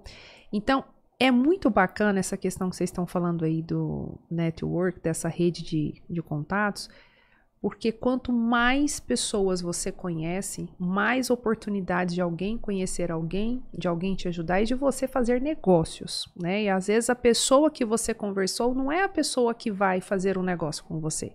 Às vezes ela vai indicar você para uma outra pessoa. Então eu falo que até aproveitando aí, já que o pessoal é Uberlândia Refrescos é aqui em Uberlândia? É em Uberlândia. É. Então pronto, todos eles, mas todo mundo que está aí escutando, vamos lá para o lançamento do livro, né? É Depois é de amanhã, aí. quarta, é, 27, ali, eu não sei quando já, é que o programa vai... Hoje é 25, vai... né? Já estamos ao vivo. Já é, estamos aí, então tá... pronto. Então o pessoal vai lá me prestigiar na né? Livraria Leitura a partir das 19 horas no Center Shopping de Uberlândia. Vou ficar lá das 19 até as 22. Caramba, Livraria Leitura. É. Nossa, que legal, gigante, é. hein? Muito bacana. Inclusive tá linda, né? Linda. Isso, e lá o Bic reformou lá. Não, né? e tá eles, eles deram meio que uma reinventada na área. Então agora você vai lá, tem é porque era outra loja, né? É, Na verdade, não, falei sim, reformou, era outra é, loja. Era é. Saraiva, era é. a leitura é onde era Saraiva. Isso. Né? Perto da Fast Shop. E aí. E uma área geek lá Pô, bem legal. Fazer merchan pra leitura de graça. Depois eles mandam um um livro? Um livro, né?